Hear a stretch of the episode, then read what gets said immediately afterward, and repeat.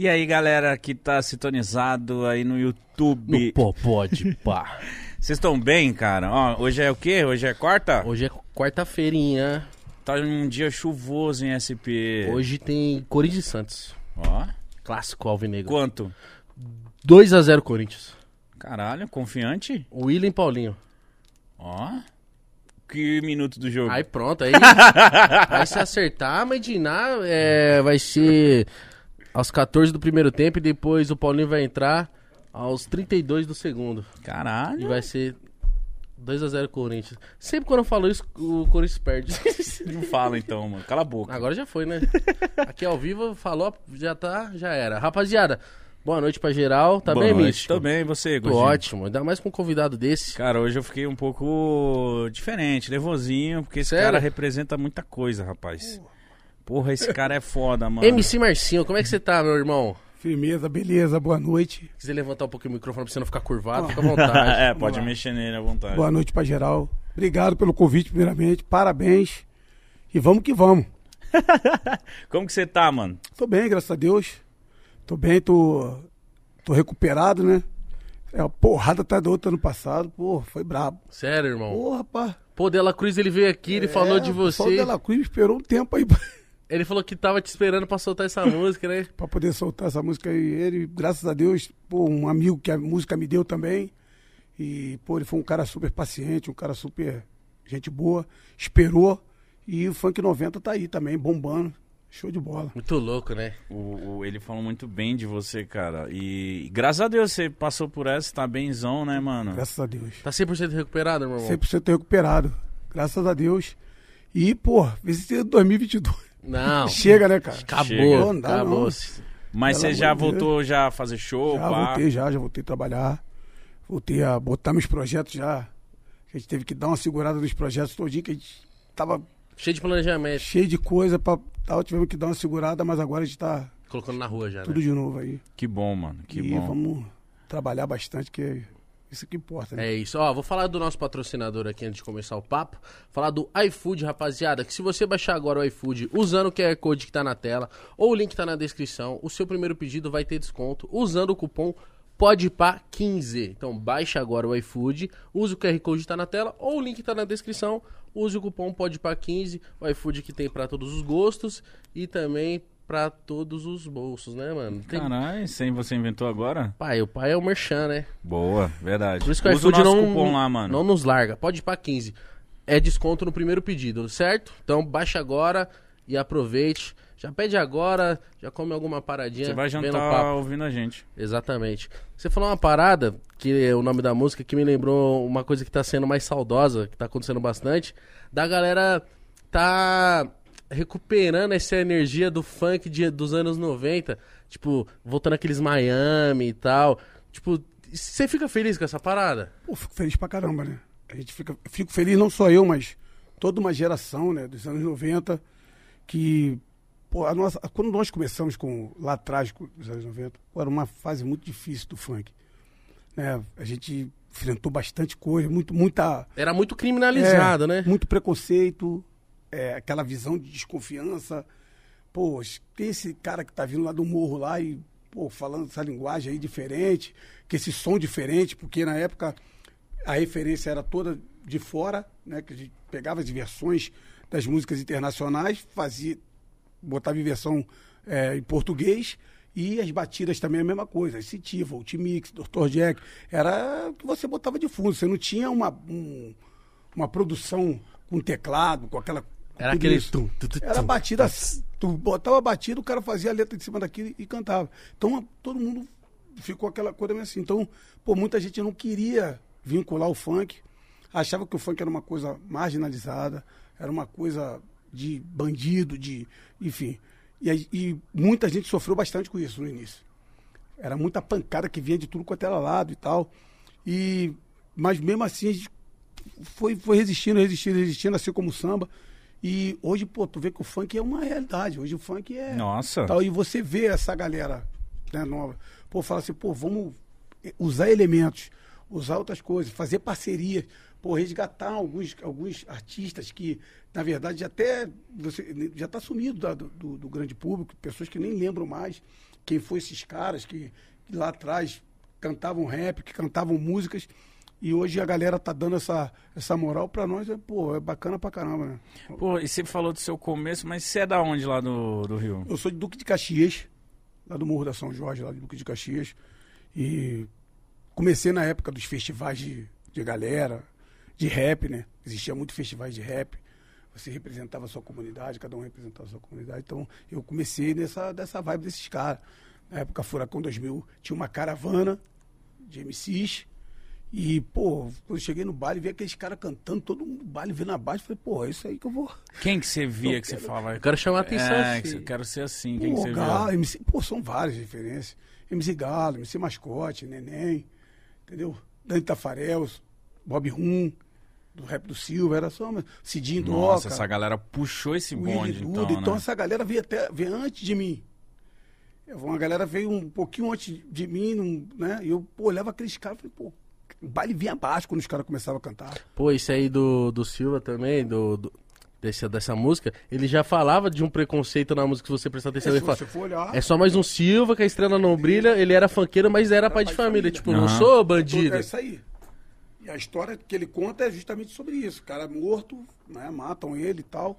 E quando o funk começou, era muito. Ele, ele era muito eh, de- por esse lado. O Cid. Doca, eu só quero ser feliz, andar tranquilamente na favela onde eu nasci. O Willy Duda. E era o pedindo, a gente pedindo paz nos bailes também, porque era muita briga que existia, começou a ter muita briga, cinco minutinhos de alegria e tal, os caras botavam o corredor. Cinco minutinhos de A, alegria. lá do B, lá do A, lá do B, tinha o lá do A, lá do B, o cara amarado ia pro baile, cara, descalço, bermuda e sem camisa, Pra brigar. pra brigar. Mano. Pô, soco inglês. é, Ah, era tal. comum? Era, ué. Lá do A, lá do B, É lá do filho. A, lá do B. Chegava lá no baile, o cara abria um corredor, ficava em segurança com um pedaço de madeira, então é, Porrete, porrete, cacetete. tal, tal. No meio desse corredor, vim dando pancada. E os caras brigando um lado pro outro. De uma hora pra outra, botava no mano a mano. E os caras brigavam. A enfermaria, todo mundo todo quebrado, E você, moleque, vendo isso? E eu, da- naquela época, tipo assim, Você era do lado A. não, eu não me não. Eu chegava, eu, eu já estava começando a cantar. Nessa época eu já estava já tava cantando. Quando começou esse baile de corredor. Quando nós começamos, era, tinha briga e tal, tal, mas não era. Quando eu começou o baile de corredor, pô, isso aí teve uma CPI do funk no Rio de Janeiro. Mano. E saíram fechando esses bailes todinho que tinha esses bailes de briga. Fecharam tudo. Então era muito grande Era essa muita doideira. briga, tudo. Isso, isso espalhou pelo Brasil afora. Tu chegava em Fortaleza, chegava em Recife, os caras começaram a Tinha aderir corredor também. aquilo que eles se espelhavam no Rio de Janeiro para poder fazer. E é uma coisa bem negativa, né? Numa fase bem ruim do funk. Bem Queimava negativa. o funk, Pô, queimou né? muito. E acabava tudo entrando nas costas e na culpa do funk. Morreu, o cara lá na. O cara tinha nem nada a ver Tinha com o que funk. ser no baile funk. Saída de baile funk, morre. fulano de tal. Mas, É mas... sempre essa notícia. É, mano, isso Infelizmente. ferrava, ferrava. É Mas, complicado. mas, tipo assim, quando você desde molequezinho, eh, você tinha musicalidade em você, como que, porque você canta É, minha muito? família, meu, é, meu, meu tio, né, é compositor, disputou esses festivais que, que existiam naquela época, né. Meu pai era compositor também, sambista. Então eu cresci essa coisa de ouvir do Sana de Sá, Jorge Benjó, Bebeto, é, Lulu Santos. Pô, você ouvia coisa Eu boa, vi hein? esses caras, eu cresci ouvindo essa, essa, essa galera todinha, é, Roberto Carlos, Erasmo, enfim, minha casa, Giliardi. Eu cresci com essa mesclagem de música de MPB com samba, com. Então, então eu cresci ali dentro dessa, dessa, dessa musicalidade todinha que existia dentro da minha casa. Alguém da sua, da sua família era artista já? Gostava Não, de só, cantar? só meu tio que era cantava e era compositor. Felizmente veio a falecer, né? Mas ele era compositor e cantava nos festivais e tal. E, pô. Então é, você viu isso desde criancinha Desde nessa sua molequinho, vida. meu irmão, crescemos nessa, nessa, nessa vibe, né? Mas eu nunca ia imaginar que eu ia viver de música. cara. Não tinha essa, Era improvável, né, naquela noção. época, Eu né? comecei a cantar, eu tinha 15 anos de idade. Quando eu comecei, comecei a trabalhar com música. É. Eu não imaginava, entrei pro hobby. Falei, pô, isso é maneiro, eu vou entrar nessa parada aí, vou. Quero me é. divertir. Então, na verdade, eu não entrava nem, nem pelo, pelo dinheiro. Eu entrava mais pra me divertir. Eu achava legal estar ali em cima do palco cantando e, pô, fazendo aquela, aquela parada todo dia. Fui roubado pra caramba, né? como todos da minha, gera- da minha época, porra, foi demais. Mas É. o que? Entrava numa produtora? O que, que era? Rapaz, eu te falo. o funk, cara, era uma coisa assim, uma bagunça desgraçada. Os caras, tipo assim, a gente era leigo. Então imagina, eu trabalhava, eu trabalhava com silk screen, estampando camisa junto com meu primo, para poder vender. Meu primo vendia camisa, eu trabalhava estampando camisa, silk screen, antes trabalhei de pedreiro, vendi, pô, de uma hora para outra, tu tem, num final de semana, 15 shows né? Tá 5, 6, tá 5 sábado, 5 domingo. Nossa. Naquela época você, pô, tá come... a primeira música to... começa a tocar, você vai lá, entra no show, era e DJ só na época. Eu e DJ, tu canta a tua música de sucesso, que eu sou que, solitário na época, mais duas, três, e valeu galera, e fui embora. Mano, era então você conseguia fazer Vários. vários shows. E aí no final da segunda-feira, quando o cara chegava pra tu e falava assim, pô, segura aí, vamos botar nos dias de hoje, 10 mil. Pô, tu, caraca, meu irmão. nunca vi 15. Tanto dinheiro na minha vida. Nunca vi 500 reais na, na 10 mil, tá maluco? Só que ele tava levando, 30. entendeu? 40, Uhum. entendeu? Com certeza, eu imagino. Então era, era, era mais ou menos isso. Ah, tem que pagar o escritório, tem que pagar isso, tem que pagar aquilo, tem que pagar aquilo, tem que pagar isso, a vama. O cara tirava o dinheiro. Tá. Sobrou esse kit e era o que restava pra você. Mas pra você, você já tava tipo, mano, quanto E pra mim dinheiro? aquilo era muito dinheiro, não tinha noção do que que era. E aí só depois de uma terceira música minha estar estourada no Rio de Janeiro, Brasil, que foi Garotão Nota 100, que um empresário de Salvador, que trocando ideia, o cara, pô, você tem direito a 75% e o empresário a 25%, cara. Foi que ele abriu minha visão para aquilo que eu tinha direito. Pô, mas aí eu já tinha Já tinha... já Nossa. tinha me arrebentado já comigo já. E aí foi onde eu comecei a correr atrás dos meus direitos. Os outros MCs também começaram a correr atrás dos seus direitos, mas aí, meu amigo. Uma já galera tinha- já tinha se Já ferrado. tinha dois anos, vamos botar por aí, dois anos e pouco, já sendo, né? Perdendo dinheiro, os caras. Você lembra a primeira vez que você cantou? Num palco assim? Cara, me lembro. Foi. foi brabo. Eu. Era um festival, eu me inscrevi nesse festival. Aí avisei todo mundo da minha comunidade, eu vou cantar lá nos Itos Clube. Não tinha vergonha, Ah, não? Não. Falei, vou me inscrever, me inscrevi. Até se inscrever, tudo bem. A cantar já é outra coisa completamente diferente. Pô, cara, geral foi pro baile. Até quem não ia pro baile foi. Nossa. Aí quando chegou você lá no cantar. baile, quando chegou no baile, travei, né? Falei, eu não vou cantar essa parada aí, não. Tá todo mundo aí. Todo mundo me conhece, tá maluco, não vou cantar. Os caras, agora tu vai cantar, nem que cena, mano. Pô, tu fez eu pagar o baile, vir pro baile, tu vai nem pra baile, eu vou, vou pro baile por causa de você. Fui pro bar, os caras pagaram as bebidas pra mim lá, tomei uns negócios, errei a letra da música, mas ninguém conhecia, que só que eu sabia que a letra era eu mesmo. Então, Essa é boa, essa é Passou boa. batido. Errei a letra, mas, pô, e aí cantei, a galera gostou. Falou, pô, parada maneira. Pô, o rap do cara é, é legal. E tal, pô, ficou em terceiro lugar no concurso. Ia sair um LP da Mindy Power, na época era vinil. Os caras, pô, vamos botar a música do Massim na, nesse vinil nosso aí e tal, pô, a música todo mundo gostou. O cara falou, pô, vamos botar. Só que naquela época, os raps eram falando sobre danças, sobre comunidade. Pô, eu vi falando de amor, e aí, pô, deu um contraste total na parada. A música não tinha refrão e era falando de amor, a música era- não tinha refrão. Aí o cara falou, pô, mas, pô, é dança da cabeça, dança da bundinha. Qual que é o nome dessa do música? tango solitário. Não, mas Maluco, não, tipo, ele perguntando pra você, É, tipo, como é que é o nome dessa música? Eu não tinha nem nome pra música, vou te falar a verdade, não tinha nem nome. Eu falei, ah, cara, é o rap do solitário, o cara tá sozinho. Tá sozinho, aí, tá entendeu? triste. A Mano. mulher largou ele, bota solitário aí. Aí o cara botou o rap solitário. E aí começou a botar pra tocar no baile, pra ver a reação das pessoas, como é que tal. E a galera começou a gostar e pedir, pô, bota o rap solitário. Bota isso, pô, não tem jeito, vamos botar a música no CD, mano, no LP. E aí foi botar a música no LP, entrou com mais dois rap, o restante era só montagem, que naquela época tinha o rap do montagem. Solitário é uma das suas primeiras músicas? Foi minha primeira música A que sua- me lançou no. Não, mas, Mano. mas, mas não é a primeira música que você fez, né? Não, a primeira música que eu fiz foi a primeira música que eu fiz. Não, a que primeira escrevi- mas essa foi, mas A não primeira foi. música que eu escrevi foi ela. Mano. Caramba, ele acertou. E a música, Amor, pô, e aí, que que você, me tá- Então, Nossa, isso, mano. pô, vamos botar aí, cara. Isso foi em 1994. 94 para 95. Ah, é, é mais antigo do que eu imaginava. É, pô.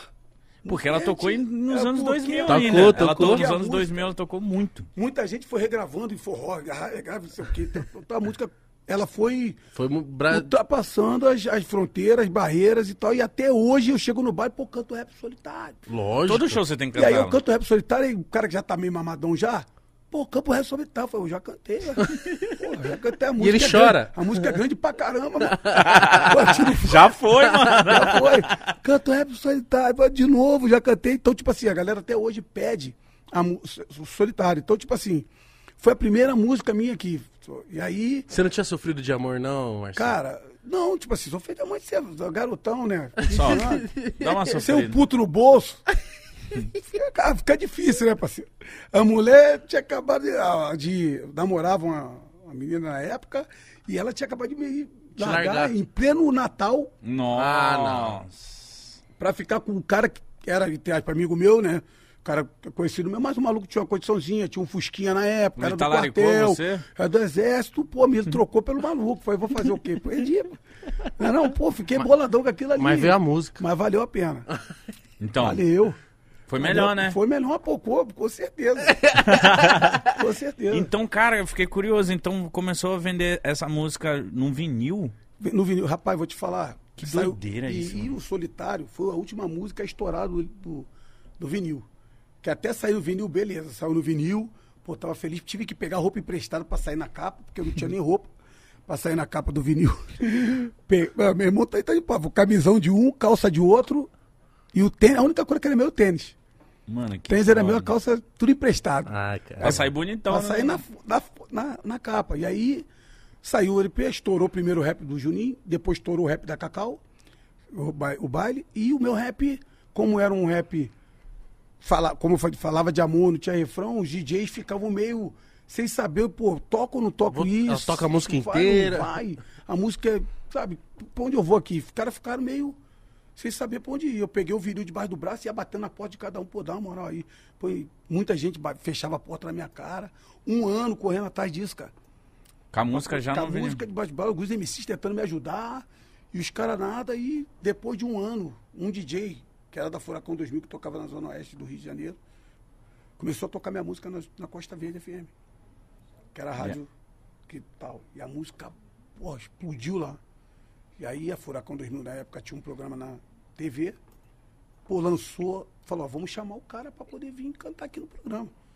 Na época era uma febre no Rio de Janeiro, meio-dia, batia audiência de tudo quanto é emissora. Era final de semana? Era todo sábado. Nossa. Os MCs todos que estavam estourados iam pra lá. E eu, e fui eu. E você lembra como foi a sensação de, de você ser convidado, de você Meu irmão, ir? vou te falar. cara, eu sou um cara muito assim, abençoado mesmo, por Deus. Assim, eu sou um cara muito abençoado. Eu, pô, depois de um ano, tudo isso, os caras, pô, ó, eu, aí arrumei um empresário, que era o Maia. Maia, eu vou, vou trabalhar a tua parada aí e tal. Maia, ó, me ligou. Tô conseguindo pra você aqui, a Furacão 2000 vai gravar sábado. Nossa. Falei, pô, quer me matar, mano?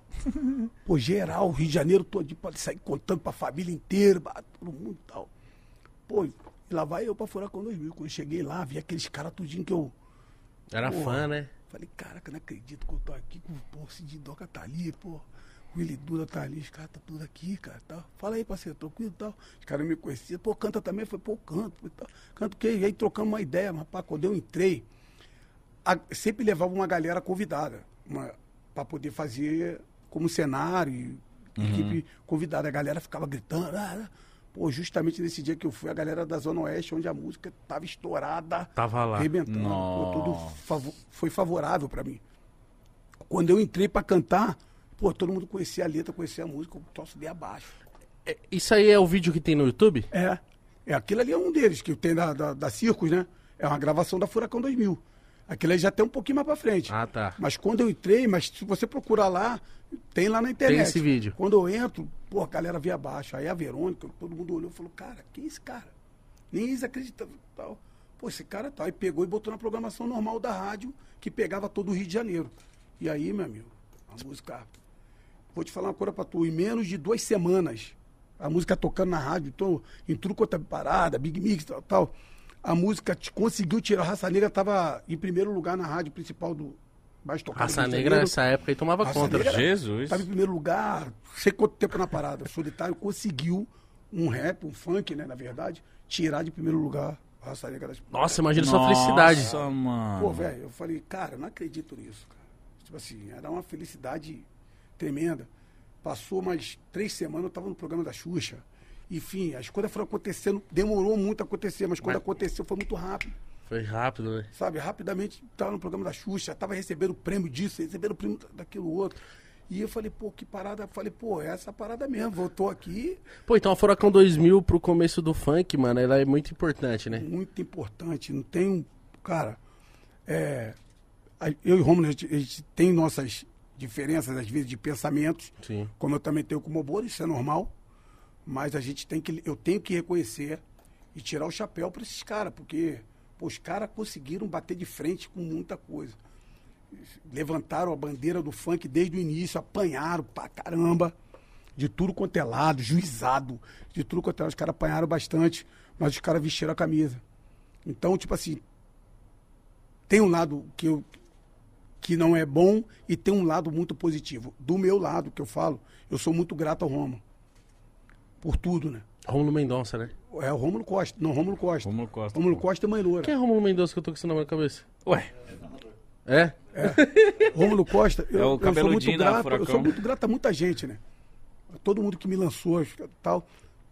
Mas o Furacão é um das, o Rômulo é um dos caras que eu também tenho minha gratidão por ele, por ter, né, de certa forma, a primeira vez que eu apareci num programa de televisão foi através da Furacão 2000. Ó, o primeiro contato que eu tive com funk era um CD da Furacão 2000. Também. É um, é um CD, eu não sei se você vai lembrar, assim, mas é um CD que tem uma, uma parte de coisinha desenhadinha, tipo... é uma- Sabe, já viu aqueles negócio de revista, tipo...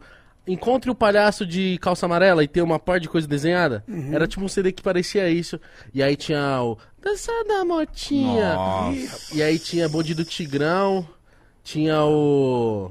Ah, mano, eu lembro que tinha o Jonathan da Nova Geração, foi o primeiro contato que eu tive, só que eu lembro da gente ouvir meio assim, escondido, né? Era meio proibido. É, assim, era né? proibido, né? E eu era criança, era você ficava assim, será que eu posso ouvir É, isso? Furacão era uma parada meio proibida, assim, não lembro. Era Não é uma... só foi- assim, o funk ficou com essa mística por muito tempo de ser uma coisa muito. É, isso não é bom para você É, adquirir. Tá. Meu filho, olha, isso não é legal. Realmente tem, tem coisas que convém você ouvir, tem uma criança ouvir, tem coisas que não Sim. convém, você tem que saber tal. Mas era uma coisa bem tipo assim, ih, tá ouvindo funk? Sai daí, sai daí. Eu, e, ó, pode ouvir isso não. Era Era, uma coisa bem, bem desse gênero. E, quando esse CD da Furacão já é, um- já é uma geração, já que já vem no, já, pra, já bem no Castelo das Pedras, dessa da Motinha. Sim, eu já era tipo... Bonde eu- do Tigrão. eu sou no- é- eu sou é anos 96, 2000, né? Isso aí já vim pro ano Isso. 2000. É. Jo- Jonathan, foi aonde o funk deu uma segunda, vi- deu uma virada. Essa época que você começou aí foi a época que o funk deu uma virada. Então, a Furacão ela é super importante pro funk. É totalmente importante pro funk. Porque o funk veio essa fase negra, das CPIs, da porradaria, de tal, tal, de morte e tal. É o Fantástico mostrando a porrada comendo, enfim, mostrando tudo aquilo, outros programas mostrando, né, e a parte ruim. O funk voltou, quando ele começou, ele começou do morro pro asfalto. Quando ele voltou, ele voltou do asfalto pro morro. A galera com saudade, você acha? A galera a montou um baile do Castelo das Pedras, no Rio de Janeiro, e aí, nesse baile do Castelo das Pedras, começou a ir artista, jogador de futebol, celebridade e tal. E a Furacão tocava, levava os MCs e a galera. Não tem como não gostar o ritmo, a galera mano. começou a ir bem arrumada, Ah. a galera começou a ir bem vestida, a galera começou a ir com a outra visão e outra vibe. E aí começou a elitizar, na verdade, o funk. O funk começou a ficar uma coisa que, pô, ih, quem tá lá no Castelo? Vem a gente de tudo quanto é lugar do Brasil, de fora do Brasil, pra poder curtir o Castelo das Pedras. Porque lá quem tá lá, aí, tá lá, tá, tá o Neymar, lá tá fulano de tal, Romário, tá o fulano de tal, tá. Quem mais? Tá. Regina Casé, tá fulano. Tipo assim, pô, lá é uma parada maneira pra ir. Se os artistas estão lá, e eu, eu vou também nessa vibe. E aí o funk começou a ter uma outra visão depois dessa toda essa confusão que teve de baile de corredor, de briga e tal. Mas nesse começo, que era muito criminalizado, você chegou a sofrer até, tipo... Tipo, opressão em show? Cara, pra mim foi difícil. Eu tive, rapaz, já, já passei por tanta coisa. Desde que eu comecei a minha carreira, eu comecei em 94 para 95, vamos botar. 94 para 95 e tal. Minha carreira tava voando, cheia de músicas e tal, bombando. Quando chega em 98, começou os, os CDs de proibidão. E aí, proibidão de tudo quanto é jeito e tal. Pá, Falando só- de criminalidade, é. né? Relatando a vida da favela. E papapá, essas coisas todinhas, enfim. E começou os bailes de briga de corredor. Tu imagina um cara que nem eu, vou chegar no baile de corredor, o cara tá lá brigando, eu vou igual a você, eu sei que não. ah, meu irmão. O camarada fala, pô, maluco, tá, pelo amor de Deus, bota um troço aí pra. É verdade. Você dan, dan. Quero saber de romance Pô, bota agora. Roberto Carlos pra botar o popó pra brigar com o. Cara, bota um troço mais aí, né? Agita. Então, pra mim, e pros caras que cantavam funk melody na época, pô, foi brabo. Eu, Bochecha, Claudinho Bochecha na época, Márcio Goró, pô, deu aquela pancada na gente. Tipo assim, os bailes começaram a ficar só isso, só baile, música, proibidão e baile tá e porradaria. Eu falei, meu irmão, ferrou. A galera já não queria mais te contratar. já não contratava mais. Nossa. E aí você começa a fazer o quê? Então vamos pra, vamos pra fora. Vamos pra Minas, vamos pra Espírito o Santo, Sul, São Paulo. As outras capitais também que aderiram, que aderiam funk. A Baixada que aderia até mais o funk do que o centro de São Paulo. Sim, a Baixada foi a o primeiro. Baixada foi uma das primeiras. Então vamos pra Baixada Santista, pá, vamos rodar e tal. Só que isso também chegou lá. Ah, as brigas. A porrada começou a chegar em tudo quanto é lugar do Rio, do Brasil. O baile de Minas, juizado, foi fechando o baile tudinho, fecha tudo. Nossa, então foi um caos. Que era porradaria. Os, pessoas, os, os outros saíam de uma cidade para outra para arrumar briga na cidade. Então aquilo fechou a porta. Falei, e agora? Eu nasci para ser bandido, vou roubar nem tal. Trabalhar mesmo. Fui trabalhar no hospital. Caramba, você parou de cantar já com as músicas estouradas. Música tudo estourado, fui trabalhar no hospital. Trabalhou de quê lá? Trabalhei na administração, né? na- junto com um amigo, na, na administração do hospital, né? Tipo, E a galera que ia no hospital, mas MC E Massinho. aí, o que acontece? O- é, era, era, era, era, um- era uma correria danada, porque eu fui trabalhar no hospital, na sala da, da- da administração, né? Tinha um cara que tal, tal, ficava ali como auxiliar, né? E tal, fazendo. Ah, a luz quebrou, eu pegava o radinho, ó, tem uma luz quebrada aqui no corredor, tal, tal. Só que eu era proibido de ir na ala da maternidade, eu era proibido de ir no, no- no PS, no pronto-socorro. Que se eu botasse, o- quando eu, tem- sem querer, eu esqueci, passei o pronto-socorro, foi um Deus acuda. Aí, MC, você, cara, cara. O cara, pelo amor de Deus, tá proibido, cara, dar lá lugar. atrás. Fica Fica no sapatinho aí pelos, pelo negócio aí, pelo amor, não prejudica nosso trabalho, não. Mano. Entendeu? Então, tipo assim, mas eu fui trabalhar no hospital. Eu tinha dois filhos pequenos. Eu tenho que trabalhar, pô, vou fazer o quê? Cara, e como que foi pra sua cabeça aí- isso? e, tipo, cara, você tava... eu, eu sempre fui um cara muito uma- tranquilo, assim. Minha família sempre foi uma família também que. Eu sempre sentei com a minha esposa e falei assim: ó, ó, a parada é essa. E aí? Eu preciso trabalhar, eu tenho que ir. Vou fazer o quê? Não posso ficar chorando leite derramado, não, meu irmão. Já Que foi. já foi, foi. Já, tem- o, que, o presente está aqui, meus filhos estão aí, tem que comer. Eu vou fazer o quê? E fui trabalhar. Nisso que eu fui trabalhar no hospital, continuei trabalhando no hospital, mas continuei compondo, continuei fazendo minhas. Não desistiu da né, música, Não, né? não desisti. Falei, ó, se a música virar e tal, eu largo o que eu tô fazendo aqui e volto a cantar, porque é o que eu amo, o que eu gosto de fazer. Sim. E foi dito e feito. Demorou muito pra passar essa fase? Não, então, demorou quase um ano. assim, Trabalhei uns sete meses, mais ou menos, no hospital. E aí, um empresário, Elton Madureira, pô, começamos nesse meio intervalo que eu tinha do hospital, e o hospital era flexível comigo. Ó, se eu tinha que fazer uma rádio, se eu tinha que fazer alguma coisa, eles me liberavam para que Ah, eu pudesse que ir lá bom, na, bom. fazer a rádio. Todo mundo tinha um carinho muito grande por mim. Então eu comecei a subir rádio comunitária para tudo quanto é e faz cinco, entrega para todo mundo total. Quando eu fui ver o troço, bum, explodiu. Qual foi a música que explodiu pra você voltar? Glamurosa Nossa. foi a música que, né? Fiz glamurosa, e a glamurosa. Quando ela bateu nas. Começou a bater nas rádios do Rio de Janeiro, começou a tal, a música começou a pegar uma força muito grande.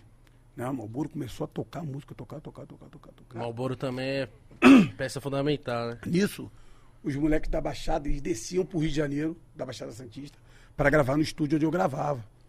E aí, nisso que eu tô gravando algumas músicas lá, Catucá, Favela, os moleques, pô, caraca, mané, posso pegar essas músicas aí, pô, levar pros caras tocar lá? Eu falei, pode levar tudo, leva tudo. O que você quiser. Vai levando. Os caras pegaram levaram pra Baixada, o bagulho estourou na Baixada. Nisso que estourou na Baixada, o cara teve a ideia, pô, vamos fazer um DVD aqui na Baixada Santista, pô. Falei, é, não tenho nada a perder não, mano. Eu tô, tô aí. Tô pra não, jogo. Não, tô pra rolo. A gente vai bancar tudo, vai botar parada aqui e vai fazer o CD. E aí fez aquele DVD na Baixada e começou a distribuir o DVD pra tudo quanto é capitais e tal, tal, tal, estourou. O DJ foi tocar na Baixada. Quando chegou lá para poder tocar, ele não tinha minhas músicas. Gira Furacão. Ele não tinha. Quando o DJ tocou, bah, veio abaixo. Aí, quando ele voltou, ele falou, pô, cara, mas assim tá estourado na Baixada, cara. Porque no Rio de Janeiro ainda tava. Glamurosa só tocava glamurosa. Fazia uma coisa aqui outra. Você tava então mais fazia- estourado na Baixada, Santista Baixada, Vitória. e Do tal, que no próprio Rio de Janeiro. Rio de Janeiro tava. Nem fazia show no Rio. Que louco isso. E aí, quando ele foi, levou isso contrário. pro Rômulo Costa. O Rômulo me chamou numa reunião. Pô, vamos lançar uma assim, perfil 10 anos de carreira. Falei, pô, bora. Isso já era 2005, então. E aí, e aí ele pegou e. Pum, vamos lançar. E lançou, meu irmão. Cada, cara, no Rio de Janeiro, cada 10 carros que passava, oito tava tocando o CD da Furacão, um perfil na, no, carro, nos carros. Nossa, mano. explodiu, velho. Não, E era- aí eu voltei pro cenário do Rio de Janeiro. Voltei pro cenário do Rio de Janeiro, voltei pro cenário de novo e graças a Deus, de lá pra cá eu Não parou. parei mais, continuei. A Glamourosa você escreveu na época do hospital? A Glamurosa não, tudo é festa que eu escrevi na, na época do hospital. A Glamurosa foi numa época que, pô, como eu te falei, o funk tava virando a linguagem, né, de, pô, já tava mudando a linguagem, já tava vindo bom de tigrão. Vou passar cerol na mão. Era mais tchutchuca, dançante. Aham. Vem aqui com o seu tigrão. Já era uma coisa de tchutchuca, já tinha saído princesa, o garotão tá sem. Aquela coisa mais romântica, romântica e, e, e Já tava uma coisa mais jovem, né? É, popozuda, purpurinada, tchutchuca. Um tapinha não dói. Isso, já tava pra essa coisa mais maliciosa, mais pra um lado tal. Eu falei, pô, ou eu, eu entro dentro da minha vibe e acompanho essa galera, ou eu vou ficar pra trás, mano. Então eu falei, pô, vou fazer uma parada falando sobre glamurosa, sobre a rainha do funk, meu estilo vai e vem. É, ué, eu tenho que fazer alguma coisa que esteja dentro dessa vibe aí que tá aí. Aí foi, lancei a glamurosa. Cara, eu tenho um carinho tão grande Vou por te essa lambuzar. música. Tenho um carinho Entendeu? O troço acabou virando. Eu tenho um carinho por essa música porque, tipo assim, quando eu colocava. O funk era aquela coisa. Eu morava no morro, no Espírito Santo. Então, tipo assim. Nossa, então lá é onde tá é, estouradaço. Espírito Santo. Espírito Santo Vila Velha. Vila Sério Velha, então, estourado. tive lá lá. agora há pouco tempo. Sério estourado em Vila Vila Velha. Velha. Sempre foi. E aí tocava muito MC Massinho lá, muito, muito Massinho, todas. E aí tocava outros funks também, porra, morro, Claro. né? E a minha mãe ficava meio, porra, mano, que esses funk do caralho, não sei o quê. E aí quando tocava Glamurosa, ela falava, mano, Essa- essa, música aí é boa, essa música eu gosto, esse funk é A bom. Glamurosa, ela foi um divisor de águas na minha vida. Tipo, por quê? É, pô, cara, o que eu mais escuto assim, de muitas pessoas que não, que não são ade, é, que não aderem ao funk, que não é funkeiro, que escuta esse, o funk, o gênero do funk, Sim. me encontra e fala, pô, cara, ó, eu não sou funkeiro, não escuto funk não. Pô, Mas, essa. a tua, tua, tua música eu gosto pra caraca. A minha filhinha escuta a tua música, canta a tua música. Fulano de tal, canta a minha. Avó. Essa música, era a sua vantagem. Todas as pessoas poder, poderiam ouvir sua música. Mesmo ela, essa a glamourosa, ela tem uma malícia dela, mas, não é nada uma malícia explícito. leve, é o que eu tô te falando. Você consegue botar na festa de aniversário, dança, passa batido, todo mundo tá tranquilo. Então, tipo assim, a, a ideia era sempre poder chegar na- até a, a visão era muito mais ampla. Tipo assim, ó. Eu, Pra eu- todos é os públicos. todos os públicos. Eu não posso ficar só aqui. Tá.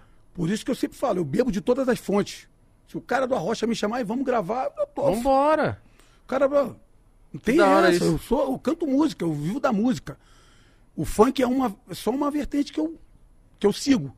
Eu sou um funkeiro, mas eu canto qualquer estilo de música. Se você me chamar, me convidar, pô, tu fazer uma participação na minha música aqui, tô dentro. Vambora. Então, tipo assim, e- esse era o, era o divisor. E a Glamurosa, ela conseguiu me levar para lugares que eu, cara, eu nunca imaginar. Você foi muito pra TV, né? Pô, eu tava em Moçambique, enfim. Nossa, mano. Tava em cima de um, te- de um terraço de TV que o cara me levou lá, da antena, que lá dá pra ver a cidade inteira de Moçambique. Pô, quando eu subi ali, que eu olhei aquela parada, a lágrima desceu aqui, eu falei, meu irmão, onde eu vim parar, velho? Na África, mano. Olha o que, que a música me propôs, faz. Ela me trouxe lá do Morro da São Jorge, que eu morava num cubículo aí, meu irmão, onde a sala era quarto, quarto era sala, o chão não tinha piso, não tinha nada, e ela me trouxe aqui em Moçambique. Então a música ela, ela tem esse poder de mudar a vida de um jovem, mudar a vida de um homem, te levar em lugares que você nunca imaginaria. Pô, o cara, eu tô no aeroporto, voltando de, de Portugal, o camarada me para e fala assim, aí, cara, Marcinho, falei, pô, tu meteu um susto, pô, tava no aeroporto. Meu filho tá lá em Israel, olha o que, que ele tá ouvindo. Aí botou a glamurosa. tava ele um- e uns alguns amigos que estavam fazendo faculdade em Israel, escutando Glamurosa lá, e aí que meu filho tá ouvindo lá em Israel. Então, tipo assim, eu falei, pô, valeu, cara, obrigado, tal. Falei com o filho dele lá em Israel. Então a música, ela é, é desse jeito. Não, a Glamurosa não dá pra falar da história do funk e não falar dela. É. E isso, eu ganhei bastante prêmios. Passei, quando tu fala assim, pô, como assim? Mas assim que canta glamurosa. Pô, ah, glamurosa? Pô, glamurosa, sei qual é. Eu acho que todos conhecem. Entendeu? Então, tipo assim, de qualquer gênero musical que você falar da glamurosa, A minha avó, certeza que ela sabe. é bacana. E para um artista, você chegar em Salvador, por exemplo, tu vê todos os trio elétricos que estão passando, cantando a sua música. Pô, que chega arrepia. Tu vê a Ivete, vê a Cláudia, vê todo mundo cantando, passando o trio elétrico, cantando tua música. Ah, o ritmo de, Mas assim, e tal. Eu falei, pô, eu, eu já trabalhei de DJ também na Conzilla, eu fiz, fiquei três anos fazendo baile. E quem é DJ tem momentos que, que você tem que conquistar a galera. É. Então, tipo assim, tem, a, a- tem aquelas. Eu zoava com a minha equipe que tinha aquelas músicas que eu cha- chamava que eu apelava. Glamurosa era uma. Claro. Se eu via que o baile tava, tava perdido, tava todo mundo assim, perdido, eu soltava. Glamour. Aí todo mundo. "Ah", Sabe, Não levantava o copo, tipo, ah, volta- é. eu conquistava a galera de novo com essa música. Essa música é muito, sei lá, cara, ela é, ela é muito boa, cara. Essa música, nossa, eu acho que ela representa muito bem o funk. hum, Nossa, eu não sei nem palavra pra falar essa música, cara. Ela é muito Cara, foda. eu, eu fico feliz de, tipo assim, poder encontrar essa rapaziada, essa galera, ainda mais essa galera da nova geração, né? E, e ter o reconhecimento de, pô, de um trabalho, de tudo aquilo que você fez. Pô, a gente vai fazer quase 30 anos que eu tô de funk, cara. Caralho. Né? Então, tipo assim, é uma estrada, né? Você conseguir ainda estar dividindo o palco com essa garotada que tem idade de ser meu filho, pô. Tem. Tá ligado? Então, tipo assim, tu fala, pô, tô aqui ainda, tô... eu sou sobrevivente, tô aqui, sou tal, porque o funk você é um sobrevivente. Ainda mais que a velocidade que hoje tem de, de- de- das redes sociais é. a- a- atrás da antigamente você lançava uma música, durava quase um ano, aquela música tocando, tocando, tocando, tocando, Você conseguia trabalhar ela muito mais, né? Hoje em dia é, é muito rápido. Entra uma, sai outra, entra uma, sai outra, entra uma, sai outra. Entra um cara mais novo hoje. Hoje surge um talento, hoje surge sucesso, hoje surge outro. É muito rápido. A velocidade é muito grande. E você conseguir se manter, você conseguir ter esse respaldo dessa galera, pô, não tem nada que pague isso aí. A gente fala com vários artistas aqui, mas assim, todo, a maioria fala que a dificuldade é se manter. Como que, como que você fez, mano? Como você faz pra se manter, velho? Então, é, em primeiro lugar, Deus, né? Eu falo isso direto. Eu falo, rapaz, Deus, ele, com, é, com certeza, ele tem um- uma visão em mim. E ele falou, ó, eu costumo dizer que a porta que Deus abre é só ele pode fechar. Então, quando ele abriu essa porta para mim lá atrás, ele, entendeu? Então, ele já sabia dos, daquilo que ia acontecer na minha vida. E segundo, é você manter os pés no chão, você saber a sua origem, da onde você veio, daquilo que você é, o que você representa dentro de não só dentro do funk, mas dentro da sociedade. Você tem que ter essa consciência. Ter a, a simplicidade, a humildade, fazer amigos durante o caminho, não inimigos. Que tem gente que faz questão de fazer mais inimigos du- durante a tua trajetória do que amigos. Verdade. A gente tem que estreitar relações, pô. Você poder chegar e falar assim, pô, tô aqui no Rio, pô, meu irmão, tá... pô, vou lá no. Pô, mas assim, tá onde? Pô, vou no teu show, pô, gente- eu tô aqui em São Paulo, ligar pra você, pô, ó, pô, tô aqui em São Paulo, Tô qual é boa baile. hoje? Pô, tô tocando em tal lugar, pô, vou aí, vem. É você estreitar relações. E ter o respeito das pessoas, porque nós somos seres humanos, somos nada, cara. Tudo na vida passa muito rápido, passa na velocidade da luz. Hoje tu tá no sucesso, amanhã não. Hoje você é um cara famoso, amanhã tu tá tá Verdade. desconhecido. Hoje você tem 500 milhões de seguidores, amanhã tu não tem ninguém. Você é cancelado. Então, tipo assim, você tem que ter essa, essa dosagem. E esses anos todinhos eu procurei ter esse equilíbrio de poder saber tratar as pessoas com, as- com respeito, com educação, com humildade, simplicidade. Po- Poder fazer o meu trabalho e trabalhar com amor. Isso é o fundamental. É, porque ele, Mítico, deve ter visto muita É isso coisa. que eu ia falar. Tipo assim, você deve ter vivido muita coisa de, tipo, fazer todos as- os programas de TV, cantar em todos os palcos que você sonhava em cantar, Verdade. ir pra todos os estados do, do, do país. Tipo assim, sofreu um assédio muito grande que às vezes você dá uma pirada. Você fala assim, mano, eu sou muito famoso. É, não, então. Eu sou muito foda. É isso que a gente. o equilíbrio que você tem da família, das pessoas que estão ao teu lado também é fundamental. Porque tá- às vezes o camarada ele aumenta, ele eleva o teu ego de uma maneira tão grande, você deixa se levar por aquele, pelo aquele ego. A Vanessa tá aí, trabalha comigo. É, eu sou da gravadora dela lá, minha produtora e tal, tal, faz coisa todinha. Se ela começa a querer, a botar dentro de mim, ó, você é o cara, você é o melhor, você é o rei, você tá tal. Pô, e eu deixo isso estar dentro do meu coração e realmente eu entro nessa vibe, eu Nossa. começo a achar que eu sou o cara, que eu sou o rei, que eu sou o pá. E aí eu começo a olhar pra você dessa forma que eu olho pra pra você baixo, de cima pra baixo. Isso é ruim, hein? Pô, quem é, quem é você? Quem é você, rapaz? Tal. Eu tô aqui, vai fazer 30 anos, pô. Tá chegando agora. Eu vou querer meter essa- essas broncas, vou querer meter essas coisas. Quem sou eu? Eu sou nada. Eu sou que nem um cara que tá começando ali agora. Ele tá tentando matar um leão por dia, eu também, junto com ele. Nós estamos no mesmo barco, meu irmão. Estamos na mesma vibe. Não tem essa de que tal, não, tal, não. Eu, do mesmo jeito que ele tá correndo atrás trabalhando, ele tem família, eu também tenho estamos no mesmo barco. Vamos unir essas forças aí, vamos embora, pô. Em vez de um querer gladiar contra o outro, ah, eu sou melhor do que você. Não, eu sou. Eu sou o número um, não, eu que sou. Eu sou o rei. Eu, que rei? Isso é. Mas você lembra de alguma história que, você- que aconteceu com você nessa época que você tava. Tipo, você era o cara, glamourosa, estourada, que você falou assim, mano, eu tô nesse lugar com essas pessoas. Você lembra? Velho. Tô em Niterói. Ele lembra que ele na hora, ele lembra. Em Ah, Niterói. coisa. Tô em Niterói fazendo um showzinho lá, pô, fã do Lulu Santos, né? O Lulu, ia pra show, veio o show do Lulu e tal. Aí daqui a pouquinho inventa, liga o Malboro. Mas assim, tá onde? Eu ia fazer um baile no Rádio Rock Café. Eu ia sair de Niterói, tava indo pro Rádio Rock Café. Pô, tô pegando a ponte aqui em Niterói. Pô, tão vem voado, porque, pô, o Lulu Santos tá te esperando aqui, cara. Nossa. Tava naquela época de pegadinha e tal. Do Gugu? Falei, ô, parceiro, tá de brincadeira comigo, mano. Mas, mano, o cara tá aqui te esperando, rapaz. Vem, voado, tô falando pra tu. Eu falei, eu falei, vamos embora, que tá, pô, o que vai Santo me tá me esperando lá de um café. Tá de brincadeira. Pegamos e fomos. Quando eu chego lá, que eu entro no camarim, quem tá lá? Lulu Lulu Santos. Santos. Nossa, Pô, mano. velho, te falar. Falei, não acredito nisso não. Aí já, pô, já tomei aquele...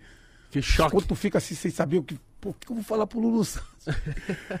Falei, pô, fala aí, tal, pô, Marcinho tal. Falei, pô, cara, e aí tal. Ele, pô, vou cantar contigo. Vou cantar uma contigo, pode ser? Falei, Pode pô, ser. Pode ser? Falei, pô, o que que eu falei? Eu pensei comigo, o que que esse Lulu Santos vai cantar comigo? Falei, vai cantar, vai cantar o quê? Vai cantar uma, uma sua e tal? Ele, não, vou cantar tua música 100% funk. Vou cantar lá, lá, lá. Eu falei, pô, cantar minha música. Eu falei, é, pô, como é que esse cara sabe minha música, velho? Pô, tu fica pensando, tem na internet, tu fala assim, pô, o Lulu Santos me ouve, pô, como é que vai imaginar que o Lulu Santos me ouve? Subimos, cantamos e tal, tal. Eu falei, pô, a gente, pô, paramos lá pra conversar. Eu falei, como é que você tal? Ele, pô, cara, sabe como é que eu conheci teu trabalho? Eu falei, "Ó, tu foi cantar no Metropolitan, eu tô lá em cima na arquibancada, uma amiga me chamou e eu fui, tô lá em cima vendo o show de lá do arquibancada de cima da parte do camarote. Pô, e fiquei vendo você fazendo show, para a maneira, você vende o CD no show. Que eu fazia os CDs, não tinha gravadora, eu fazia CD eu mesmo e anunciava no baile a 10 reais, CD 10 reais, então eu vendia mais do que a gravadora. CD Saca? arroz, vendia tudo. Pô, ele falou, pô, parada impressionante. O cara vende os CDs dele no próprio show dele, cantando em cima do palco. O Ele- cara é O foda. cara vendendo o troço, o cara aqui vendendo. Estava triste. Tem troco pra vir coração. Eu pegava e dava, tinha um maluco aqui atrás vendendo com o CD na mão, o outro cara aqui vendendo também, e eu ia assim, eu ia vendendo meu CD. Mano, então o Lulu te achou e muito aí ele pica. achou aquilo, pô, interessante. Falou, pô, essa parada é maneira. Pô, que parada do cara, o cara, pô. O cara é cantor E e aí, ambulante. tal, e aí ele pegou e falou pra mim assim, pô, posso regravar a tua música no meu CD? E aí? Claro. E pegou e regravou minha música no CD dele. 100% Qual foi? funk, 100% funk. é. Regravou. Eu falei, pô, cara, como é que eu poderia imaginar na minha vida que o Lulu Santos ia regravar uma música minha e botar no CD dele? Então, esse tipo de coisas é surreal, velho. É como eu estar no Centro das Music da Xuxa, na época eu tava começando a olhar pro lado, tá o Geração, olhar tá o boleto, olhar tá o fulano de cá, os caras batendo um pagodinho. Pô, eu ali no meio ali, pá, naquela parada ali, falei, meu irmão, tô aqui do... Tá fazendo gera Pô, samba? Tá, gera, ainda era gera samba. Eu tô aqui do lado do gera samba. Pô, os caras tocando pagode como se. Mano, é, tipo assim, E esses caras estavam estourados. é como vocês estão aqui é, fazendo entrevista, com certeza já passou milhares de Sim, pessoas aqui. sim. Pô, e você né, tá batendo papo, o cara fala assim: caraca, maluco, porra, Tipo hoje. entrevistamos fulano de tal, velho. Tipo hoje, Pô, a sensação pô, que eu tô. bagulho, né, que parada maneira, cara. Pô, ouvi esse cara. Pô, eu é, sou fã desse cara e hoje eu tô trocando um papo com o cara aqui, pô. Tipo, isso é bacana demais. É você, é um reconhecimento do teu trabalho, reconhecimento daquilo que você faz e da maneira que você faz. Porque se você chega num lugar e você é maltratado, você é um cara arrogante, cara, pô, vem fazer entrevista Essa notícia cara- corre rápido também. Pô, tu vai falar assim, pô, vou falar, pô, nunca mais eu quero voltar nesse lugar, velho. Pô, os caras me trataram super mal, os caras são arrogantes, os caras são insuportáveis, os caras tá, pô, não quero voltar mais, a verdade é essa. Uhum. Mas quando você chega no lugar e tá, pô, que parada bacana, os caras são muito, meu irmão. Que precisar, E tu sai lá. pra onde você for, você vai sair dando esse testemunho pra todo mundo que você encontrar. Pô, não, os caras são fora de série, que os caras perguntam, e aí, como é que foi lá no Pode Par? Como é que foi lá na parada? Pô, meu irmão, pô, show de bola, parada maneira. Isso é o trabalho que você faz, tá? E é isso, faz você se manter por muito tempo dentro de, um, de uma situação. Porque se você começa a fazer cagada, a fazer uma pessoa de coisa, tua carreira tem artista que auto se destrói. Sim. Bum, ele vem, estoura, tá, tá, sai pisando todo mundo, tá tratando todo mundo muito mal, blá, blá, blá, blá, pff, a carreira dele foi embora. É que essa notícia corre rápido também. Tipo, ih, tal pessoa veio aí, um cuzão, hein, mano. É. Você. Correto? você que tá anos na caminhada, você já deve ter visto muito. Não só MC, mas um artista que aparece e some. Pô, vi muitos. Eu também muitos. Se eu com pouco tempo já pô, vi, imagina Você é de, toca, vocês estão. Sabe? A gente Pô, vê. cama- o cara, pá, já cheguei em lugares, cara, que o camarada tá ali, por detrás de todo mundo aqui, aí tem um camarim. Aí chega você, o camarada tá ali. Boa noite, boa noite, camarada nem boa noite dá. O camarada tá ali, pá, aí o espelho tá ali, ele fala pra frente do espelho, tá, tá, tá, tá, dançando, tá se arrumando. Pá, irmão, não fala com a, com a mulher que tá servindo o camarim, não fala com Nossa. ninguém. E ainda o cara vem e pergunta: Pô, pode trazer alguém para tirar uma foto aqui? Não vou tirar foto com ninguém, não. Ou então assessor, ah, ele não vai tirar foto com ninguém, não. Então. Ah, ué, mas não vai tirar foto com ninguém, não. Vai tirar foto com ninguém, não. Vai entrar, cantar e ir embora. Cara, cada um tem um método de trabalhar, de Sim. ver sua vida. Também respeita a vida de cada um. As consequências, como eu falo, é sua. Uhum. Você vai ter uma consequência de tudo aquilo que você fizer. Se você fizer uma parada legal, vai ter uma consequência boa. Se fizer ruim, é você mesmo que vai ter essa consequência ruim pra você. Não importa. Eu chego nos bares, eu vou lá, entro, o camarim tá lá, vou lá, como alguma coisa quando eu tô com fome, minha água. E aí falo pro cara, ó, o cara pode trazer pra tirar foto? Eu falei, ó, pode. Enquanto eu não subir no palco pra cantar, pode trazer. Que da hora. Que da Sério? hora. Enquanto eu não subir no palco, porque eu tô fazendo nada não, cara. Tô aqui. eu vim pra cá pra isso. Eu vim pra cá pra cantar e pra atender ao Quem público. gosta de mim, né? Se alguém quer tirar foto contigo é porque gosta de você. Se alguém se propôs aí lá tirar uma foto, E é a parada mais legal, mano. A É, pessoa. falar com o povo, Porque, mano, risada. pedir uma foto. cada um tem um método. Tem Eu- gente que, ah, eu limito pra. Só vou tirar com 10, com 15. Respeito também quem faz isso. Eu não faço. Enquanto eu não estiver fazendo nada, ó, vou entrar pra cantar agora. Vou entrar pra cantar agora. Pô, então me dá cinco minutinhos aí que eu vou me concentrar, concentrar. vou orar, vou né, agradecer a Deus por esse show e vou entrar. Fora isso, pode vir. Pode vir tirar. Então, é desse jeito. Você é um artista, foi essa vida que você escolheu pra você. E é, pô, pô, mó, mó vida gostosa. Pô, Né? existe coisa melhor do que carinho, cara? ama. não, não mano. tem. Até Tem, porque eu velho. falo assim, pra, eu, pelo menos, pra eu pedir uma foto pra alguém, mano. É um. Deus nos acuda, porque eu tenho vergonha. Rapaz, tu Então, é igual a mim. então, se- se- tipo, se a pessoa E eu pedir. tenho que gostar é- muito da pessoa também. Então, tipo, se a pessoa pedir uma foto, mano, é porque, mano, não é fácil pedir Eu uma sou foto. muito que- bicho do mato nessa parada Eu assim. sou também. Tipo assim, é- ela, às vezes eles me impulsionam. Qual é, cara? Você não gosta da pessoa? Vai falei, lá. cara, né, pô, eu vou lá, vai com o cara não, não tá na, na vibe, pô, não fala que não quer e tal. Pô, mas às vezes você pede, você... Tem cara que você não tem jeito, fala, pô, sou muito fã desse Vou cara. deixar eu passar batido. Ou então tu pede, pô, Vanessa, vê lá se ele, pô, fala com ele lá pra tirar foto e tal. O fulano que tá, alguém que tá contigo, né? Sim. Pô, pergunta lá, pô, o Marcinho tá querendo tirar uma Marcinho, foto. quantas Pô, vezes eu, eu tava em volta de pessoas que eu sou. Não, eu tipo tenho assim, vergonha também. E eu deixei passar. Eu E aí fui- depois você fala assim, pô, por que, que eu não Pô, tirei a uma foto com fotinha, fulano? né? Pô, se a mão, cara, eu não tirei. E aí, mas é, é- é isso, cara, é normal. Quem foi uma pessoa que você pediu uma foto e você falou assim, "Né, essa aqui eu não vou deixar passar, não.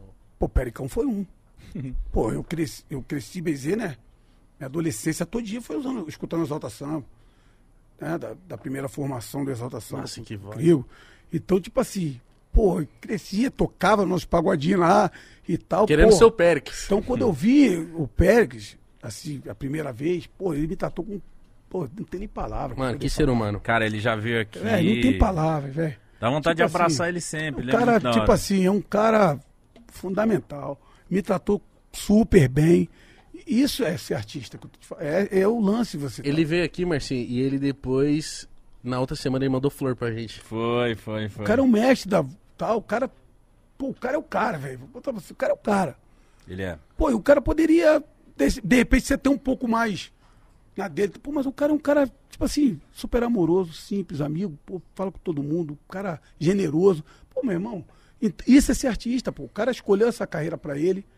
Ele tem, ele amou por isso que ele faz. Então, pô, como é que eu vou tratar um ser humano mal? O cara tá ali do lado é um ser humano, não importa qual seja.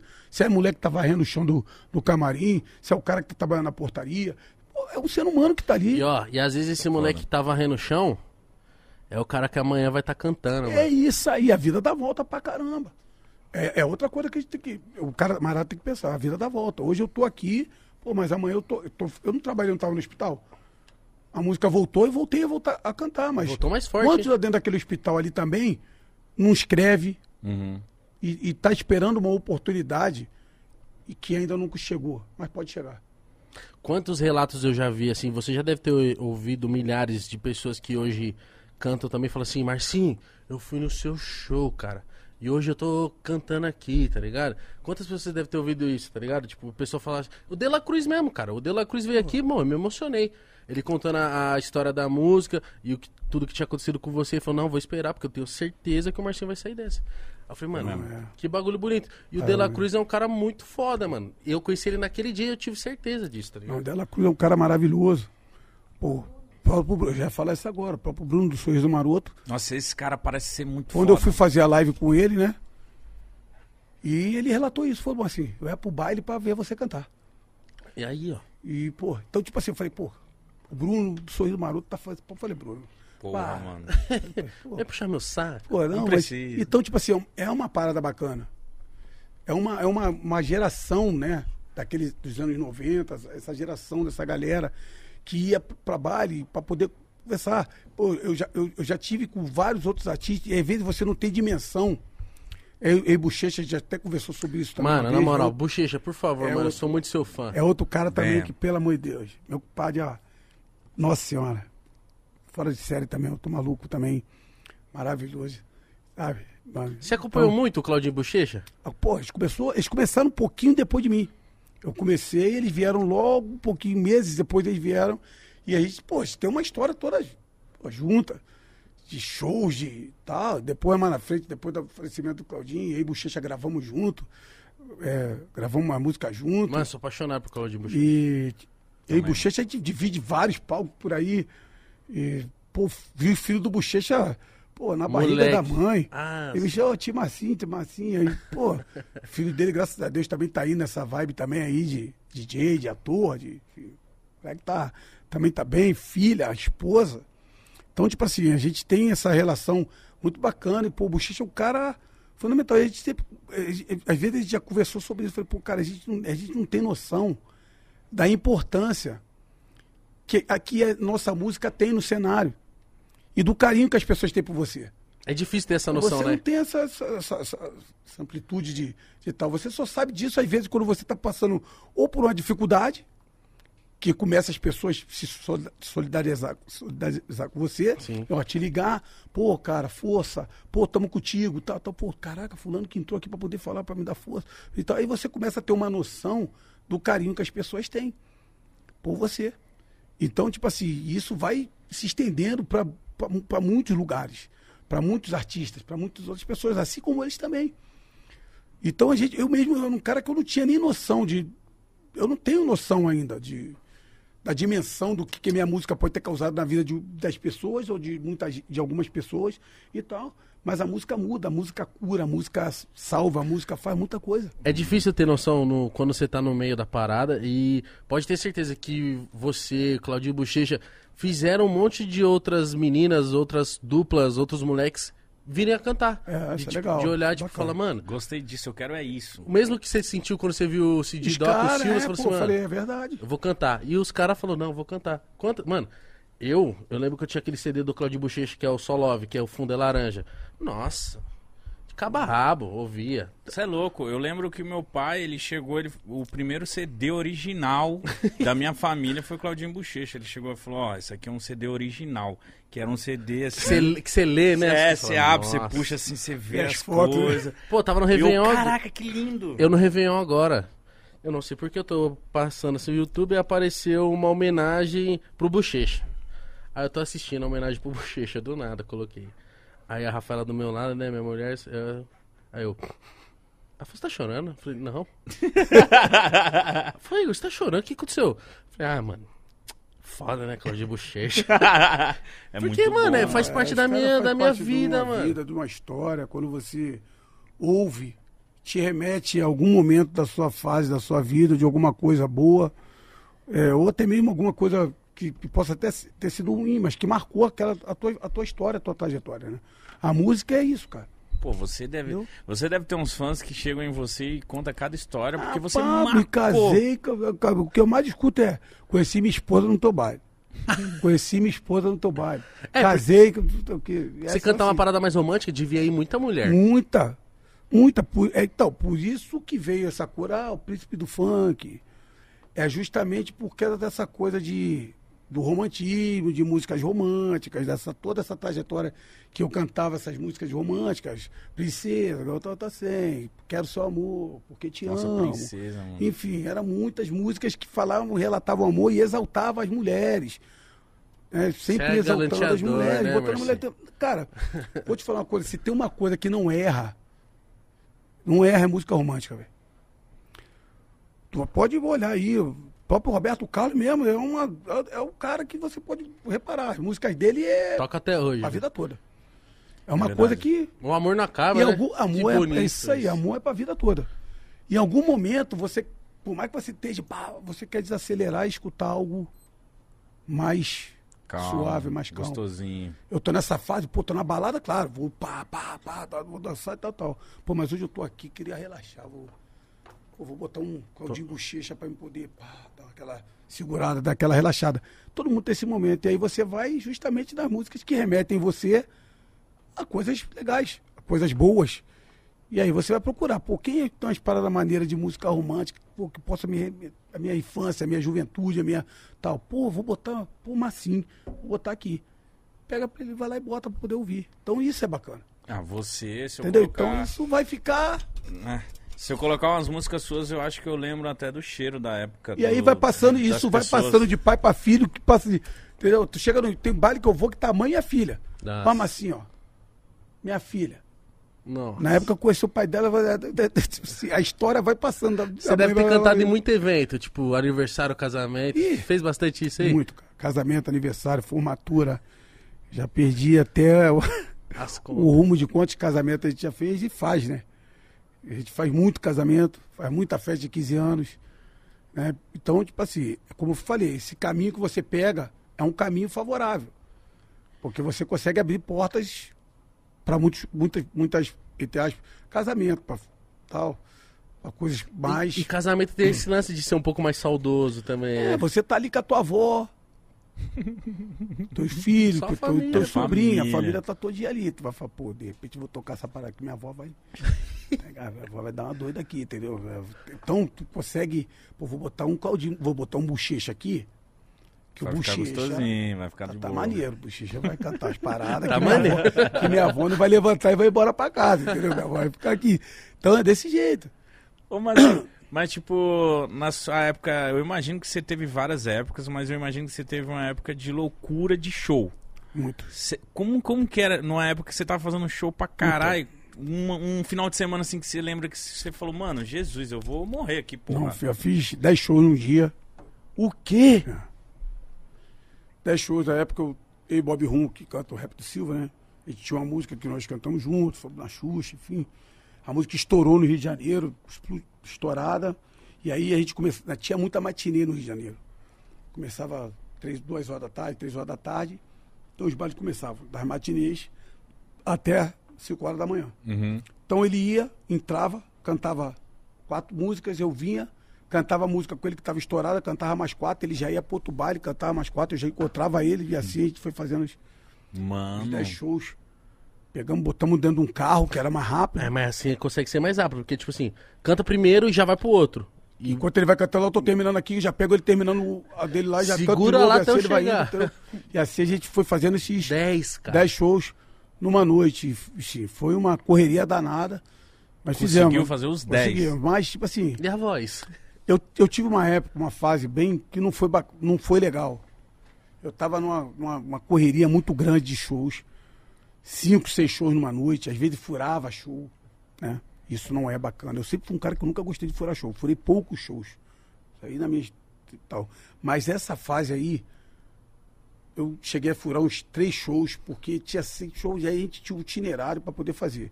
Cara, só que a gente, baile, você nunca pode contar com o itinerário correto. Tal.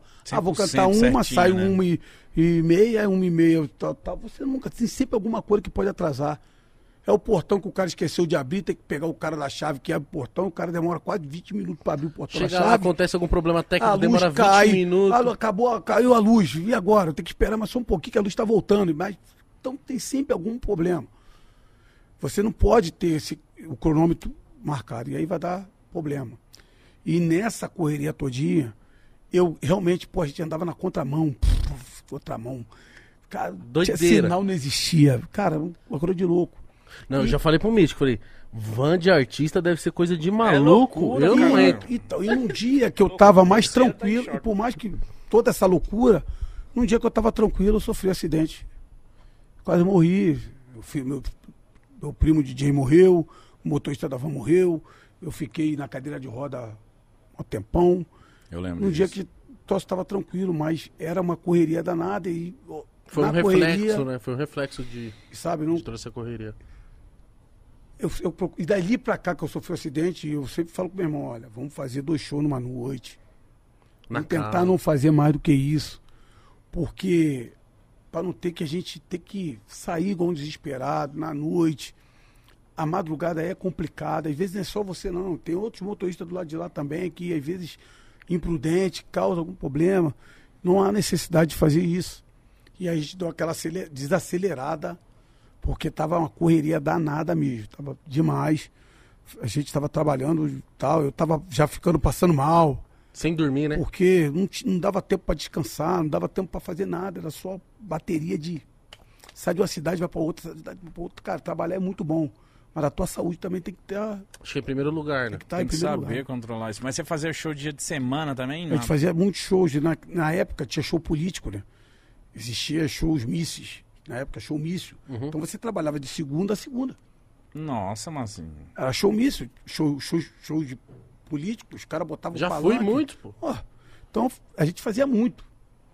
Muito show político. Porque Mas- os caras botavam na praça e tal, tipo assim. Na rua? Pra eles não ter, pra não ter, com medo de ter briga, de ter confusão, vamos botar um funk mais, E, mais como, light, mais, mais e tranquilo. como que vocês faziam dinheiro no funk? Era só o show?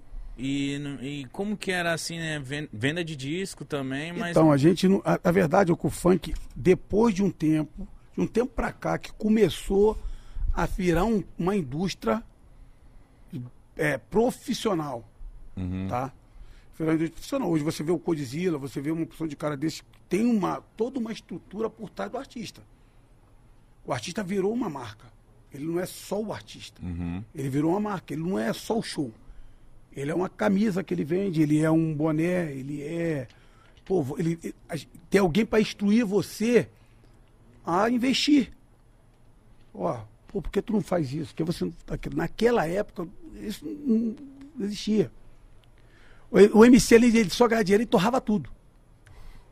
Verdade. Torrava, pô. O cara, moleque, pô, 16, 17 anos. Pá, meu irmão.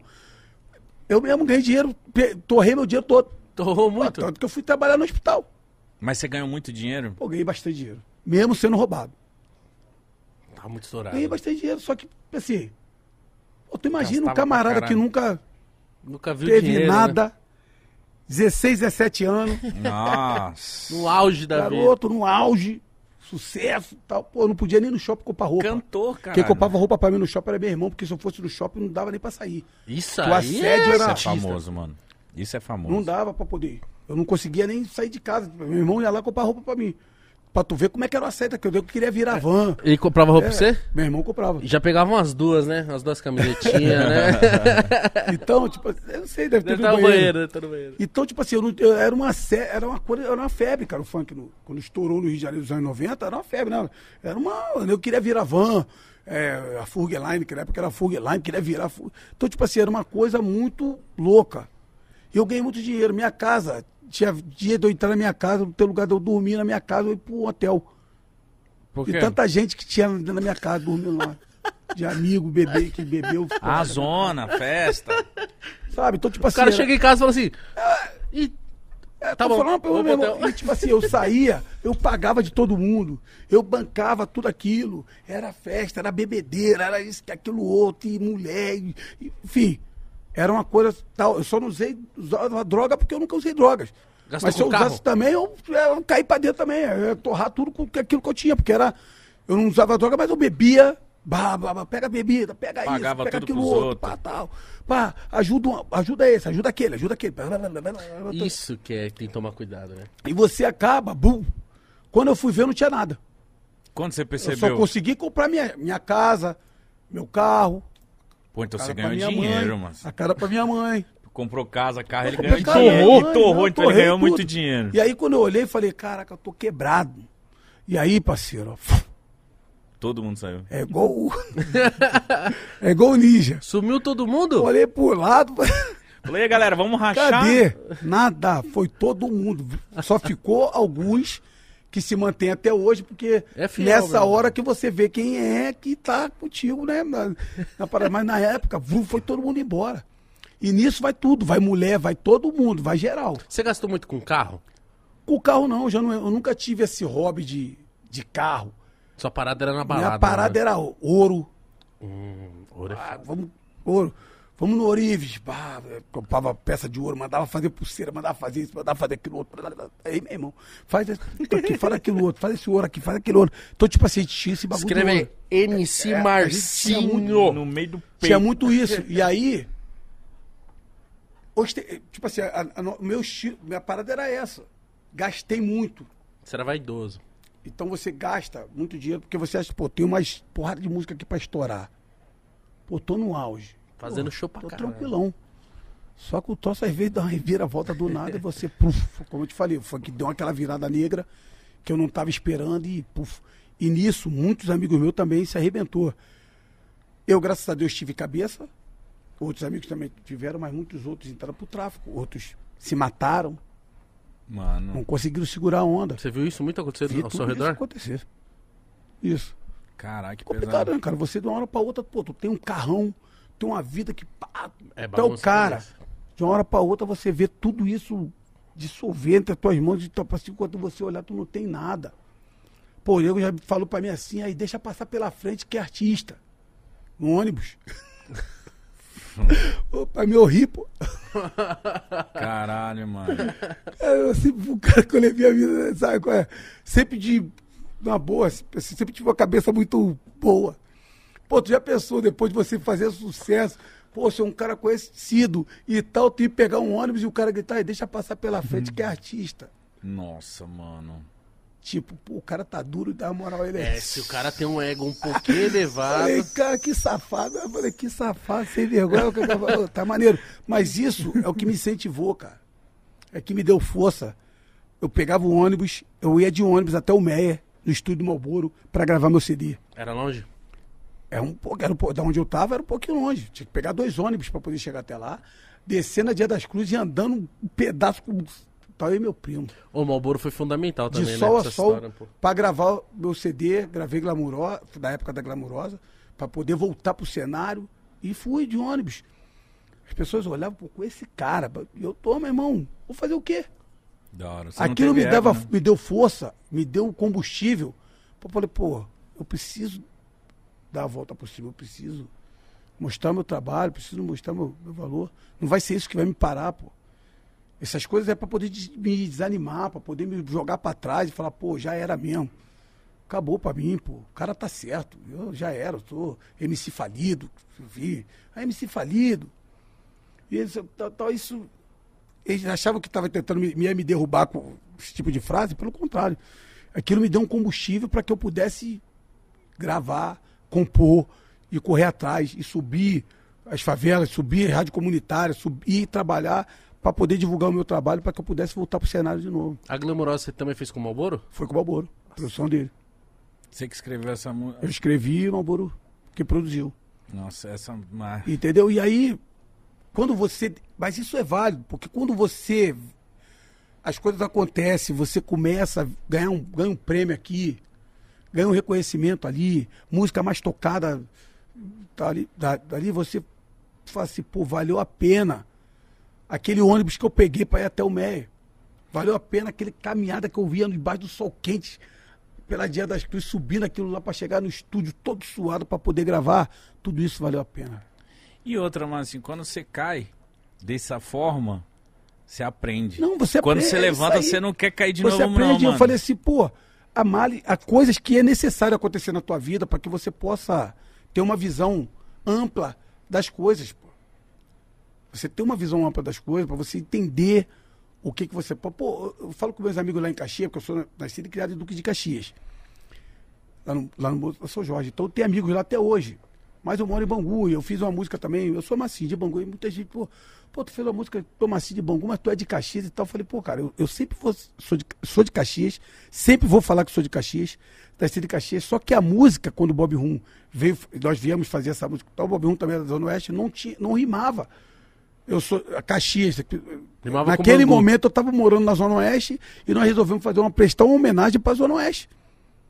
Isso eu nunca vou negar que eu nasci em Caxias, que eu sou de Caxias. Sou Mas de a galera Caxias, fica triste, Bem né? claro, De eu sou de? Caxias. Todas as entrevistas que eu fui, eu sempre falei, eu sou de Duque de Caxias, moro aqui, tenho orgulho de ser Duque de Caxias do Morro da São Jorge. E eu mantenho a minha amizade com meus amigos até hoje lá, no meu futebol e tal, tal, porque se eu paro com isso, eu, eu perco quem eu sou, eu perco a minha identidade.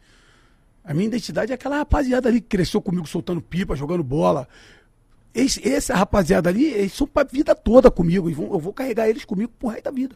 Eu vou estar sempre presente junto com eles, vou estar no futebol junto com eles, eu vou estar no aniversário de algum deles, eu vou estar batendo papo com eles, eu vou sair de Bangu, vou dar um pulo lá pra trocar só uma ideia. Mas eu vou lá pra poder ver eles.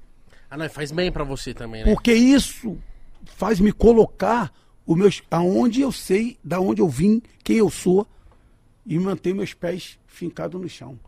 Porque às vezes você flutua, você sai da onde você nasceu, vai para um lugar, chega naquele lugar, você se deslumbra com aquelas coisas todinhas e você acaba esquecendo da sua origem, da onde você veio, quem você é, quem você tal, tal. E você acaba se perdendo nesse, nesse marame dessas coisas todinhas quando você vai ver, meu amigo. Você entrou num caminho sem volta e você tá perdido e acaba se autodestruindo todinho. Então o seu único momento de deslumbre foi nessa aí que você, tipo, torrou dinheiro, então, né? Torrei. Achei que. É, eu tava bem. Achei que tá, tá, Não ia acabar aquilo, é, né? gastava dinheiro Ah, com coisas também. que não deveria, era muito jovem. Saí gastando, saí torrando, e hoje eu, eu dou conselho pra, esse mole- pra essa garotada nova, gente. Vai devagar, Segura. segura. É porque- muito louco você tá falando isso porque, ah, mano, tem muita gente que sonha ser MC. E ver você dando esse conselho, dando esse exemplo, a galera fala, e, e deve ter gente que tá estourada agora fazendo É isso. porque com a mesma proporção que você ganha, você perde. É mais fácil gastar do que ganhar. Correto? Eu ganho tanto, vou torrando. Eu tenho, tô com muito. Uhum. Só que quando você começa a perder, pô, eu tô tomando uma pancada dessa pandemia. né? Muitos artistas sem trabalhar mais de um ano, Pô, e você ficou doente na pandemia. correto? E aí você, mais de um ano. E aí, pô, deixa de entrar e começa só a sair. E quando sai, sai muito. Porque entrava muito, então eu não sentia nem tanto. Nossa, Mas agora não verdade. entra nada. Só sai muito, não entra nada. Sai muito, não entra nada. Sai muito, não entra nada. Sai muito, não entra nada. Quando você vai ver, pô, caraca, mano. Pô, minha conta tava recheada. Tá? Pô, minha conta já não tá mais tão Tá magrinha. não, não. E aí o que, que você começa a fazer? Começa a se desfazer das coisas que você adquiriu. Vende um carro aqui, vende outra parada ali, vai vendendo outra coisa aqui, vai vendendo, vai vendendo, vai Você vendendo. chegou vai a vender vendendo, pertence vendendo, seu? Vendendo. É, vendi meu carro. Foda, vendi, pô. Vendi carro, vendi, vou fazer o quê? As dívidas estão batendo na porta da tua porta, você tem que fazer, você vai fazer o quê? Tem que se virar, né? Meu irmão, eu, essa pandemia, quando chegou, essa pandemia veio e pegou todo mundo sem, tipo assim, ninguém esperava, foi uma pancada e a nossa classe foi a que mais sofreu. Foi a primeira a parar, né? Foi a primeira a parar. E aí, olha quantas pessoas que diretamente e indiretamente trabalham e vivem da música. Como é que faz agora? Nossa, como. Mano, quando a pandemia chegou, foi desesperador. Você ainda fazia todo show? mundo. Fazia. Eu parei de fazer show, foi aí que eu criei o Porte Pá. Porque a galera começou a. Meu Deus, produtores, produtor meu amigo vendendo TV. Eu Como é falei, pode? mano, É o cara que tá vendendo a TV, Mas, velho, mano. Como é que faz? É. Não tem fonte, não tem, não tem renda, não tem nada. Você vai, vai, vai fazer o quê? Tu tem esposa, mulher, filho, conta. A conta não para, a conta continua chegando e você começa a entrar dentro de, um, de uma situação desesperadora. Tu fala, pô, e agora? Como é que eu faço? O artista, a agenda começa. Nossa, você viu tudo isso, você deve ter ficado maluco. Vai caindo tudo. Contratante que já depositou o sinal quer de volta. Não. Tá tão- como, é, como é que faz? E a gente, você tá ali, você vai fazer o quê? Fala, caraca, e agora? Só que você tá pensando que, ah, isso é um mêsinho, dois. Daqui a pouquinho passa. Só que o troço, três, quatro, cinco, seis, Dois anos. sete. E aí? É complicado. Dois anos, Mítico. Nossa. Entendeu? Então, a Não gente entende que pô, muita gente morreu, muita gente perdeu suas vidas, muita gente. Foi, foi horrível tudo isso que aconteceu. Né? Pô, mas muita gente também. Pô, como, como um pai vira para um filho e fala assim: olha, eu não. Eu, papai, tô com fome. Filho, a minha banca que eu tinha de frutas, eu, que eu, tal, eu não posso mais trabalhar. Fecharam. O emprego que eu tinha, papai foi mandado embora, eu não tenho mais renda. Como é que fala pro filho?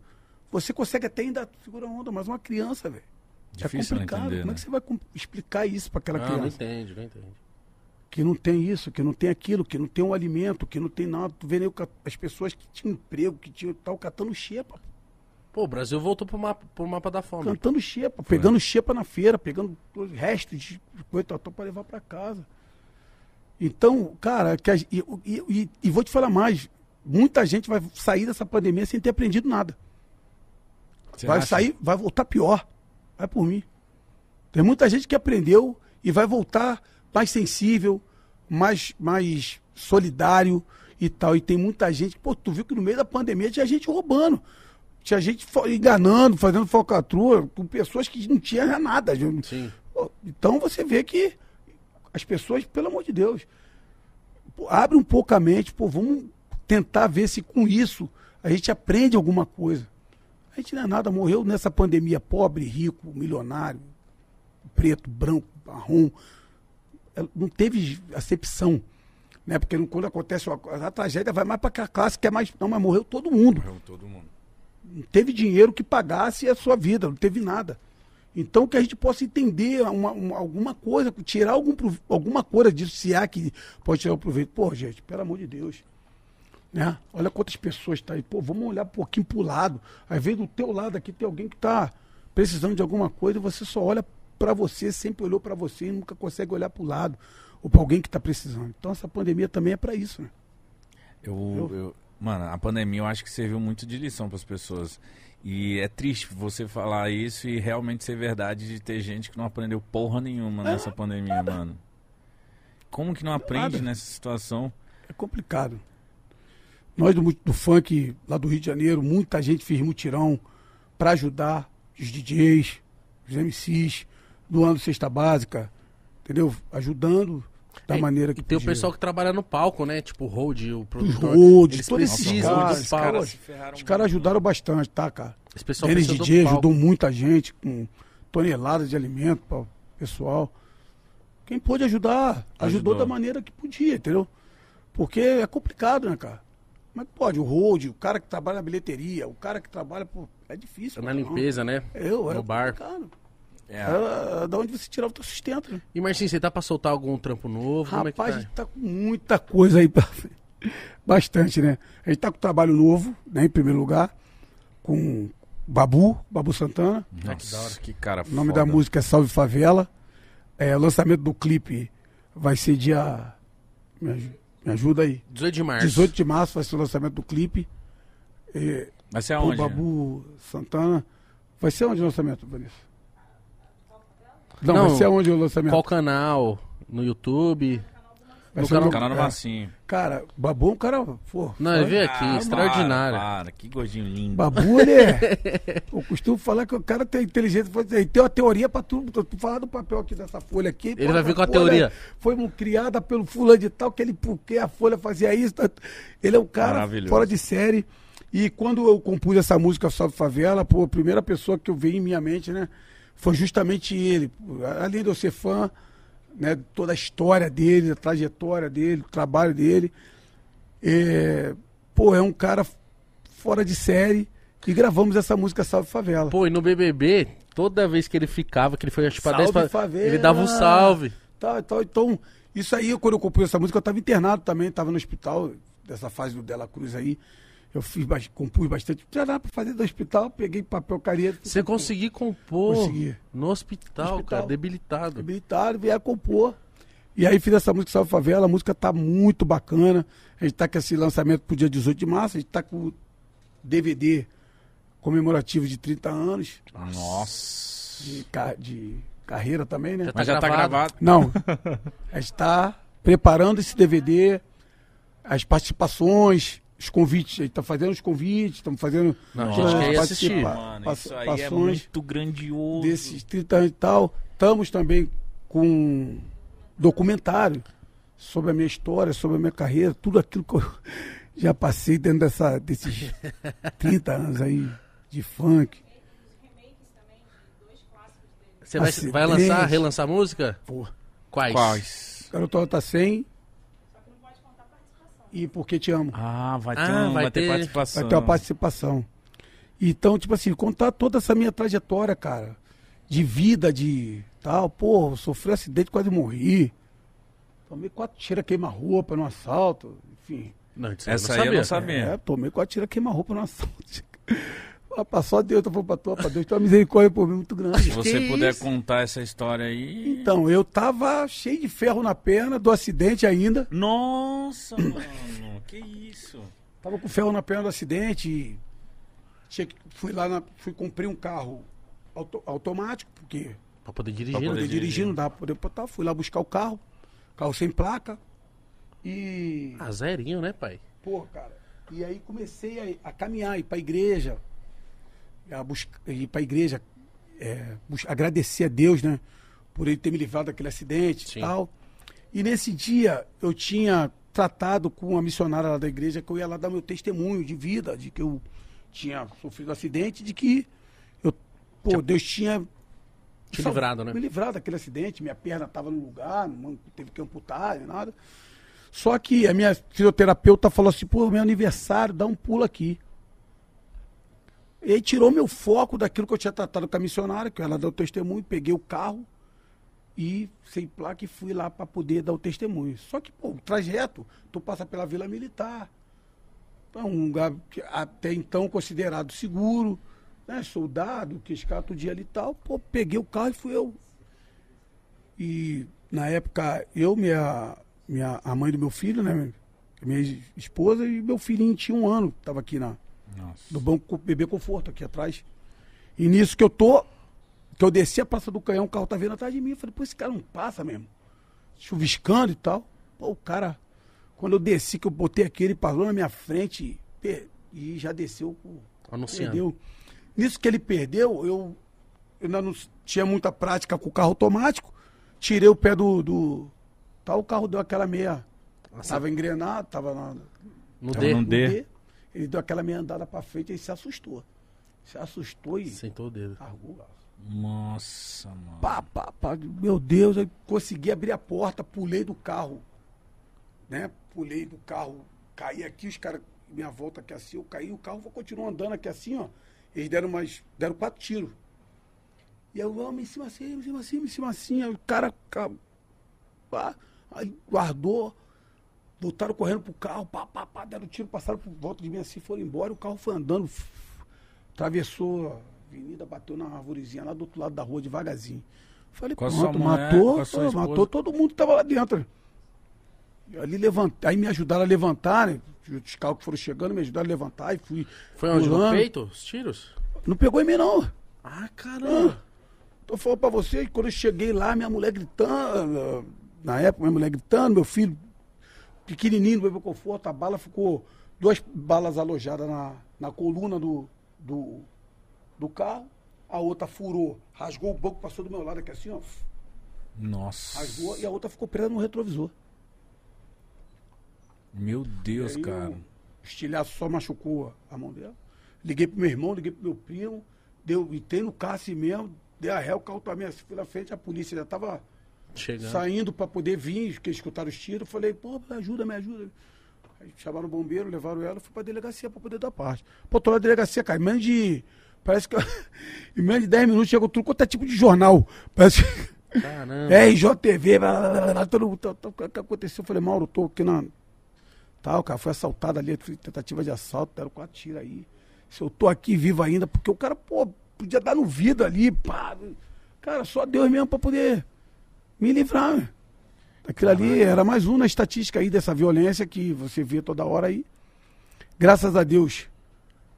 Pressionado, pegou o carro, botou o carro lá. Falei, nem quero mais esse carro. Não tô quero esse carro, não. Por certo, vou vender. Peguei e vendi. Mas passei por tudo isso, cara. Rio de Janeiro é isso aí. Foi várias coisas. Logo em seguida, peguei uma bactéria no estômago. Tive duas paradas cardíacas. Velho, Que isso, mano. te contar, velho. Do trabalho. Já Trabalho pra sofreu, minha hein? mulher, pra Não, minha família. O seu te irmão, contar, o telefone pá. toca, ele vê Marcinho e fala, meu Deus. Cara, eu tô fazendo shows. O que, que Eu tô- ah, aconteceu? não, não. Eu não mereço isso aí, não. Eu tava fazendo shows e passando muito mal. Sem ar, sem conseguir, tal. E eu passando mal, passando mal. E fui fazer uma festa da rádio FM Dia. E passei muito mal nesse dia na FM Dia. Eu não consegui cantar três músicas. Nossa. Saí passando mal, o público ficou preocupado, tal, tal. Dali eu fui direto pro hospital. Quando chegou no hospital, o pessoal já me internaram, já me internou e tal. Tiveram que esvaziar meu estômago todo. Essa bactéria, eles tentaram achar um antibiótico para matar a bactéria, não conseguia achar. Tanto que levaram até para estudo, para poder fazer a biópsia de estudo lá, porque era uma bactéria rara. Nisso eu fiquei internado três meses e pouco, só de. para essa bactéria. Tive que botar tal, fiquei pele e osso, cara. Fiquei muito mal mesmo. Saí véspera de carnaval. Um monte de show pra show fazer. pra caramba pra poder fazer. E sair de lá dessa bactéria. As pessoas que. As pessoas falam assim, pô, rapaz, tu tá muito. Cara, tu tem que procurar uma rezadeira. Uma tem que, benzedeira, pô, hein? Se benzer. Pô, tu tá com azar. Eu já levo pro outro lado. Pô, tô com sorte. Tá com sorte, é, eu também acho. Pô, mas tá, tá morto, pô. Tô vivo, tô, tô com sorte, pô. Sobrevivi tudo isso, cara. Pô, tem um marca-passo aqui, ó. Acabei de sair do lanche do Dela Cruz lá, Aham. que eu tinha do pé, da, pô, essa bactéria que botou no meu pé, eu fiquei quatro dias entubado. Nossa, A mano. bactéria deu sepsia no meu coração e eu fui parar, fiquei quatro dias entubado por causa uma bactéria no pé. Eu nem eu sabia qual bactéria podia fazer isso, né? Mas, ser humano. mas que bactéria foi? Como que foi Entrou isso? pelo dedo na praia. Entrou pelo dedinho, machucadinho no dedinho, entrou pelo dedinho, pô, arrebentou com tudo. Mano. Eu fiquei quatro dias entubado, eu quase morri. Saí, tava me recuperando, o coração começou a falhar, bota o marca-passo no coração. É só desse jeito. Você é um guerreiro, jovem. Mas então, tipo assim, eu tenho que celebrar a vida, velho. Por isso que eu falo- falei com ela, quando eu saí do hospital, eu falei pra ela, olha, vamos trabalhar. Falei, vamos trabalhar. Pô, tô vivo, tô cheio de Vontade. Vontade. de viver. Porque tu ficar quatro dias do mesmo jeito que eu voltei, podia ter ficado. Vou ter, não ter voltado, tô aqui, pô. Então vamos trabalhar. Falou, mas sentamos lá, ó, o projeto é esse aqui, ó. Vamos fazer um documentário, vamos fazer os DVD 30 anos de carreira, vamos fazer essa música com o Babu. Tem outras participações que a gente também tá, já está engatilhada para que a gente possa Quem? pra poder. Que Ah. vai sair como single Sim. dessa, dessa parada. Pô, gravei com o Thiago Martins. Pô, outro cara sensacional. Pô, Mas hoje cara- você tá bem? Hoje eu tô bem, graças a Deus. Voltei a jogar meu futebol. Voltei a então fazer tá bem. funcional. Jogar bola, voltei, o cara tem que estar tá bem, mano. voltei a jogar minha pela. Meu a gente futebol, tá tentando voltar a jogar bola, hein, mano. Voltei Mas, mano, me fazer- senti mais um merda agora. Voltei. O cara, mano, entubado, tá com marca-passo, tá jogando bola. Levou eu tenho tiro. 25 Não, Levou torno- tiro. Detalhe, tornozelo foi arrebentado. Que isso? Eu botei ferro aqui, tornozelo aqui. O cara é o Zé Meningite, mano. Pô. então, tipo assim, mas eu, sabe por que, que eu, eu jogo bola? Eu procuro fazer, eu faço funcional. Eu falo pra aquele cara lá, ó. E oreada, hein? Deus, ali. Meu Deus, que esse cara nada. tá. A perna boa. Filho, Vamos pra funcional, Mauro. Eu vou. Aí vai lá, tira aquela foto do mês, plá. Aparece só no outro, outro mês, mês. pra poder fazer a funcional. Falei, mano, eu todo arrebentado, todo quebrado, veio pra funcional, você tá. Não quer nada com funcional.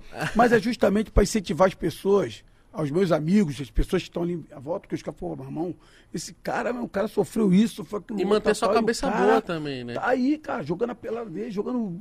Fazer a funcional dele. Tá e mostrar que, pô, cara, pra Deus nada é impossível, cara. O médico falou pra mim assim, ó, esquece futebol. Esquece bola, isso aí nunca mais. Na hora que você ouviu isso, você pensou o quê? Pô, Esquece é o caralho. caramba. Meu irmão falou, ó, a última palavra é de Deus, rapaz. Calma.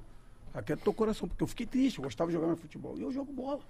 Então, tipo assim, o médico tem que dar o diagnóstico, claro, estudou pra isso, fez tudo isso, mas Deus, ele quer dar a última palavra. Eu sou prova viva, viva disso. Jogo minha bola, faço funcional, faço academia, faço shows, vou pra cima e pra baixo, não consigo ficar parado, não consigo, velho.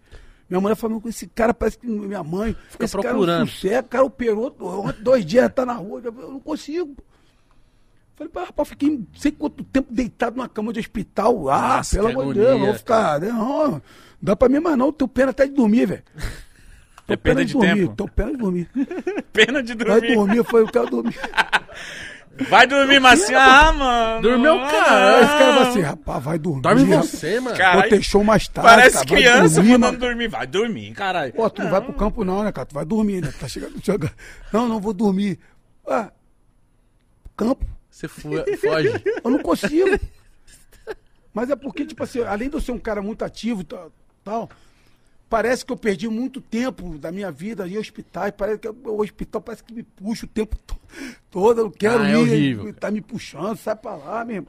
E a gente tá me puxando. Então, tipo assim, quando você. Tá, você quer viver, você quer. Pô, a vida passa muito rápido, cara. Passa. no estado de dedo quando você vai ver. Aí meus filhos já estão tudo cantando aí, já estão tudo. Quantos anos tem seus filhos? O mais velho tem 23. Tá cantando um rap. Canta rap. Mandou, pô, fã de você. Mandou até um beijo pra ele. Manda um Marcelo, Matheus, são dois produtores. Marcelo e Matheus, forte abraço, meus irmãos. sou rap, beijo sou vocês. fãzaço. Minha filha também canta. Ih, sou Né? artista. Minha filha é TikTok, né? É famosinha do TikTok, Marcelo Garcia. Faz uma fa- sucessinho no TikTok, Marcelo Garcia. Minha outra filha é cantora gospel. Meu filho tá, joga no Serrano, lá no Sub-16. Quantos filhos, Marcelo? É, Pelo amor de Deus. Pera aí, pera aí. Essa galera aí, vamos organizar. Deixa eu contar. Jogador, cantor, TikTok. Deixa eu cantar. Eu tenho cinco filhos. Ah, Três homens e duas meninas. Marcele, Matheus, Marcele, Marcelo, Matheus, Marcele, Sara, Marcelo e Márcio. calma aí, tem Inclusive o Márcio mandar um alô pra galera do Sub-16 do Serrano, que é ó, onde ele joga lá, o clube que ele joga lá no Rio de Janeiro. Moleque é Salve boleiro. O mano. moleque é boleiro, boleiro. E joga lá, mandar um salve pra toda essa galera do Sub-16 Mas ele é lá bom. Marcinho? Joga bola, bom de bola. Que, qual a Marcelo. posição bola. dele? Joga de atacante, bom de bola. dá atacante, jogar, quer joga. ganhar dinheiro, tem que jogar de atacante. ah, faz gol, vai ganhar dinheiro. Né? Então tá lá toda a casa do Serrano. Então meus filhos, cara. Minha filha é cantora gospel. É, enfim. A minha família, ela tem. É, Cada um foi pra um lado. é. E, tipo assim, eu torço muito por eles, né? Nunca Lógico. forcei a eles a nada. Isso é uma coisa que. Da música, principalmente meus filhos, naturalmente. E praticamente todos seguiram os seus passos. eles resolveram escrever, compor, fazer rap, enfim. Você acha que isso é genético? Eu sempre pergunto pros, pros convidados. Cara, eu, eu, eu acho que sim, eu acho que alguma coisa assim é genética e o convívio, né? Eles cresceram ali, Vendo você indo nessa. pra, indo pra show, de vez aqui dava, sempre levava pra, show, minha filha, principalmente, tu sempre que dava, eu sempre levava minha filha pra cantar comigo. Nossa. Então ela sempre, até hoje ela vai pro show cantar. Eu não pago o cachê dela, mas ela vai. Quer ir, vai. Ajudar o papai. Aí, entendeu? Então, tipo assim, isso é uma coisa bem, bem, bem tal. Eu, pô, meus filhos são ah, o meu equilíbrio também, da minha, minha família é meu equilíbrio. Eu costumo dizer, eu fui um cara assim, por um tempo, muito negligente assim na minha família. Né? Jovem, Fui pai com Correria 21 também. anos. E a correria de shows. Então, às vezes, eu fui um pouco ausente. Na, tal, mas quando eu percebi que isso realmente era importante para eles, a, a presença, eu, eu tentei resgatar toda, tudo aquilo que um dia eu não pude fazer. Eu não posso mudar o passado. Como eu falei para eles, o passado já foi. Trabalhava, tal, mas o presente e o futuro Tô aqui. eu posso, eu posso mudar. Muito Então, foda, eu, e eu muito. vou estar sempre aqui. Eu vou estar sempre aqui. Então eu, eu sempre procuro levar para viajar comigo, fazer uma viagem em família, todo mundo junto, Pô, é importante. para que a gente possa né, se conectar. E, enfim, é desse jeito, eu procuro sempre estar aconselhando, procuro falar, não só eu, mas como, como meu irmão, que é tio, a gente procura sempre dar o caminho. Pô, é a coisa mais gostosa Entendeu? do mundo, porque, que nem minha mãe agora nesse fim de semana, ela tá até agora na praia. Ela tá até agora? Lógico. Tá, porra. Patrícia esquece. tá tirando onda. Mas ela desceu pra praia e eu falei, pô, vou- ela falou, você vem? Eu falei, vou, fim de semana eu vou. E aí eu vi ia chover. Aí eu falei, mano, não, eu falei, não vou deixar de ir porque vai chover. Passou um momento com a minha mãe, com meu pai. Fui lá, Foi uma da a hora. chuva caindo, nós jogando truco, bebendo junto, Pô, isso, tá, Isso isso é aí. legal demais, velho. Ué, assistindo uma TV junto, que tanto tempo que eu não faço porque tô trabalhando que nem um doido. Eu viajei com meus filhos, todo mundo junto pra Cabo Frio. Chegamos lá em Cabo Frio chovendo. Ficamos mais dentro do apartamento, todo mundo jogando Uno, jogando porque era, eu curtindo praia. Cabo Frio, Mas hein? aquilo foi, foi necessário para que a gente pudesse estreitar relações. Tava eu, minha mãe, minha irmã, minha esposa, meus filhos, todo mundo ali dentro daquele apartamento. Sobrinha e sobrinho. Então, tipo assim, todo mundo aí, então, vamos jogar Uno, vamos fazer isso, vamos fazer aquilo, vamos procurar alguma coisa pra poder É conta história antiga. passar o tempo, vamos zoar, vamos brincar, vamos contar uma história. vamos- E aquilo ali foi bacana pra caramba. Então a gente tá sempre se conectando. Esse ano mesmo, no final do ano, viajou eu, meu irmão. É bom, pô. Foram pra onde? A esposa dele. Fomos... A gente gosta muito de ir pra região dos lagos, lá pra Cabo Frio, que é a região praiana. Nossa, lá deve ser muito lindo. Subimos pra lá, pra Cabo Frio, todo mundo também. Não pegamos um dia de sol. Foram, é, brincadeira, pegamos um dia de sol, rapaz. O sol tá, escondeu, e aí, mas mesmo assim, Tava junto. Tamo junto, pô. A gente precisa ter essa coisa da família. E a gente, eu, meu irmão e minha irmã, nós crescemos muito ali, nós juntos. Perdemos nosso pai muito cedo. E a gente sempre teve a minha mãe como referência de pai e mãe, né? Mas a gente sempre crescemos juntos, sempre tivemos essa referência e a gente tenta passar isso para os nossos filhos. Para que eles possam se ser amigos, né? São Cara, irmãos, pô. O, o seu irmão, ele sempre trabalhou com você? Ele trabalha com você? Trabalha, é meu empresário. Nossa, que foda. Eu acho que essa é a melhor coisa de um artista, é ter o irmão do lado, Esse, sabe? se, me, se me roubar, eu falo pra minha mãe, entendeu? Não tem nem como. E você pode bater também. É, pô, mas, mano, tá me roubando. Irmão tem essas vantagens. Ó, se me roubar, eu te quebro. E nós vai no pau e Não, já era. é melhor contar pra mãe. Que mãe faz Não, chantagem é. emocional. Ô, mãe, meu irmão tá me roubando. Imagina a tristeza pra mãe. Ah, Márcio, sério? que não isso, é acredito. sério? Ele tá fazendo isso? Deixa eu pegar e quando chegar aqui. Não, mas sério mesmo, a gente tem. A gente. É. A gente, ó, minha irmã faz back pra mim. Ah, que da Minha hora. canta pra caramba, irmã. A, a- a música ficou toda pra ela, a voz toda pra ela. Sobrou o restante pra nós aqui, o, o 10% Ele tá gente. cansadinho e fala assim: Ah, Vanessa, Vai. canta demais, né? Ela até é, trabalha com a minha irmã. Com a minha irmã. Minha irmã é cantora gospel, né? Da hora. Mas aí ela faz esse trabalhinho de, de back, back, vocal, né? com a gente lá também. Então a gente tá sempre todo mundo Junto. junto. Isso é bom demais. E minha mãe é. Nem palavra pra minha mãe. Mãe é mãe, né? Mãe é mãe. Minha mãe é. Fora de série. Marcinho, agora eu vou ler as mensagens dos seus fãs. Mandaram aqui, hein? Pô, Ó, vou começar aqui. leve. Não, só, só leve. É de fã. O Nego Chique falou aqui, ó, Marcinho. chique. Nego chique. O que passa na cabeça de um artista que vai num programa como o do Faustão pela primeira vez? rapaz, Nossa. vou te falar, cara. Quando eu fui no programa do Faustão, a primeira vez que eu fui no programa do Faustão, pô, eu falei assim. eu falei, pô, todo mundo falou assim, ó, Faustão, um cara super inteligente. Eu falei, pô, o que eu vou falar? Tu fica, é, tu fica tentando imaginar o que, que tu vai falar. E se ele Quando deixar tu lá, falar? vou lá, falando pro Faustão, apertar a mão dele, vou fazer alguma coisa, falar, ah, é assim mesmo, quando o programa da Xuxa, eu vou, quando eu ver a Xuxa, eu vou agarrar ela, vou beijar ela, tal, tal. Fui embora, fiz nada disso. Fiquei nervosão, fui embora, falei, pô, fiquei com a raiva de mim danado. Falei, pô, cara, tô Fiz falando nada. da Xuxa, não abracei ela, falei, fiz nada. Porque foi a primeira vez, depois você. Mas a primeira vez que eu fui no Faustão, Nego Chique, vou te falar. Dá uma tremedeira, parceiro. Dá uma tremedeira, hein? Dá uma tremedeira porque o Brasil todo, a audiência desgraçada. E tipo assim, o Faustão ele é o tipo do cara que você nunca sabe o que que ele. O que que tu pode esperar? do Arso, né, filho da dona. Ele solta umas. Canta o rock aí, MC ele Marcio! solta, ele solta umas que você né, te pega de. Marcinho, você é filho. Você é. Canta o Detonautas! Que isso? Então, mas eu fiquei bastante nervoso e tal, mas, pô, ele me tratou um, pô, muito bem. Com, Não, todo mundo fala que pô, ele é tratou Com maravilhoso. carinho, muito, foi legal. Tá respondido aí, Nego nego chique, chique. tamo junto. Ó, o Flávio dos Pássaros falou assim, ó, Marcinho, o que você acha que você teve que... O que você acha que você teve que te fez chegar aos, a 30 anos de carreira vivendo de um ritmo que só foi mais aceito recentemente? Flá- Flávio do quê? Dos Pássaros. Flávio do espaço. Pá.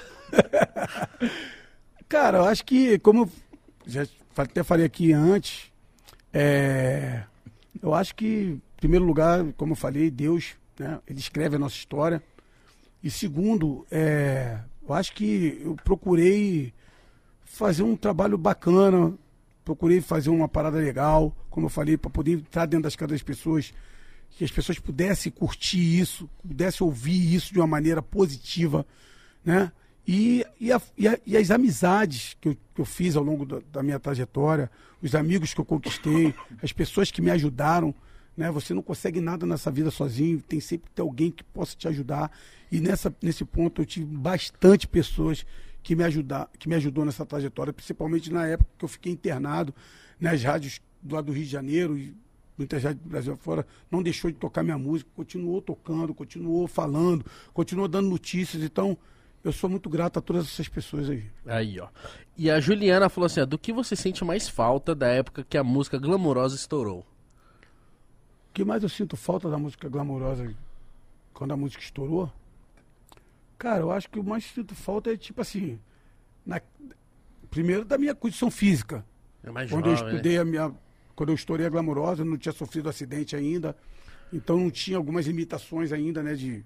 de, de para poder fazer show, para poder fazer algumas coisas. Enfim. é, eu sinto falta disso, mas eu- o que eu sinto daquela época é.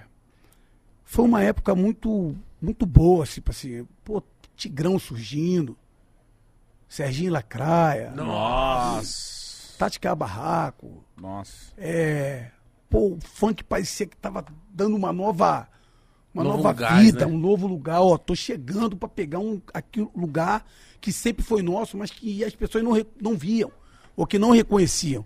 Mas agora estão começando a enxergar a gente de uma maneira positiva. São artistas. Artistas estão dançando as nossas músicas. É, a- é, pessoas de, de- da alta sociedade estão dançando as nossas músicas, grandes boates estão abrindo porta- as portas para a nossa música, estão abraçando. As pessoas não têm mais vergonha de falar, eu sou funkeiro. As pessoas não têm essa- esse preconceito de falar, sou Tinha muito funkeiro. preconceito, né? Porque, né? é aquela como você falou, pô, eu, eu ouvi Ouvi isso. é escondido, algo, pô. É algo que não posso ouvir. Não, as pessoas agora po- poderiam ouvir. Então, eu sinto, eu- sinto é- é- é essa coisa de que a gente sentiu naquele momento. A gente fala assim, caraca, as portas estão se abrindo. Agora vai. Pô, saiu uma matéria na revista tal, saiu uma para, para tal, tal, pô, tá- fulano tá no programa tal, ciclano viajou para tal lugar, se- sabe?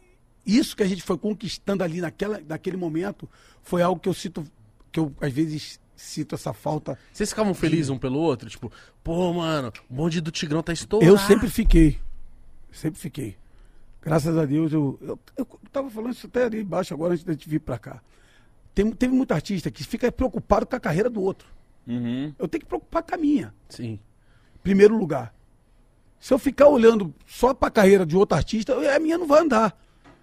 Eu tenho, que, eu tenho que me preocupar primeiro com a minha e me alegrar com a sua. Sabe por quê? Toda vez que o funk está em alta, eu também eu ganho com isso. Ganha muito, pô. Porque se o funk está em alta, eu também, de certa forma, o meu o gênero que eu, que eu trabalho, que eu vivo, também está em alta. Porque se o funk some, some todo mundo junto.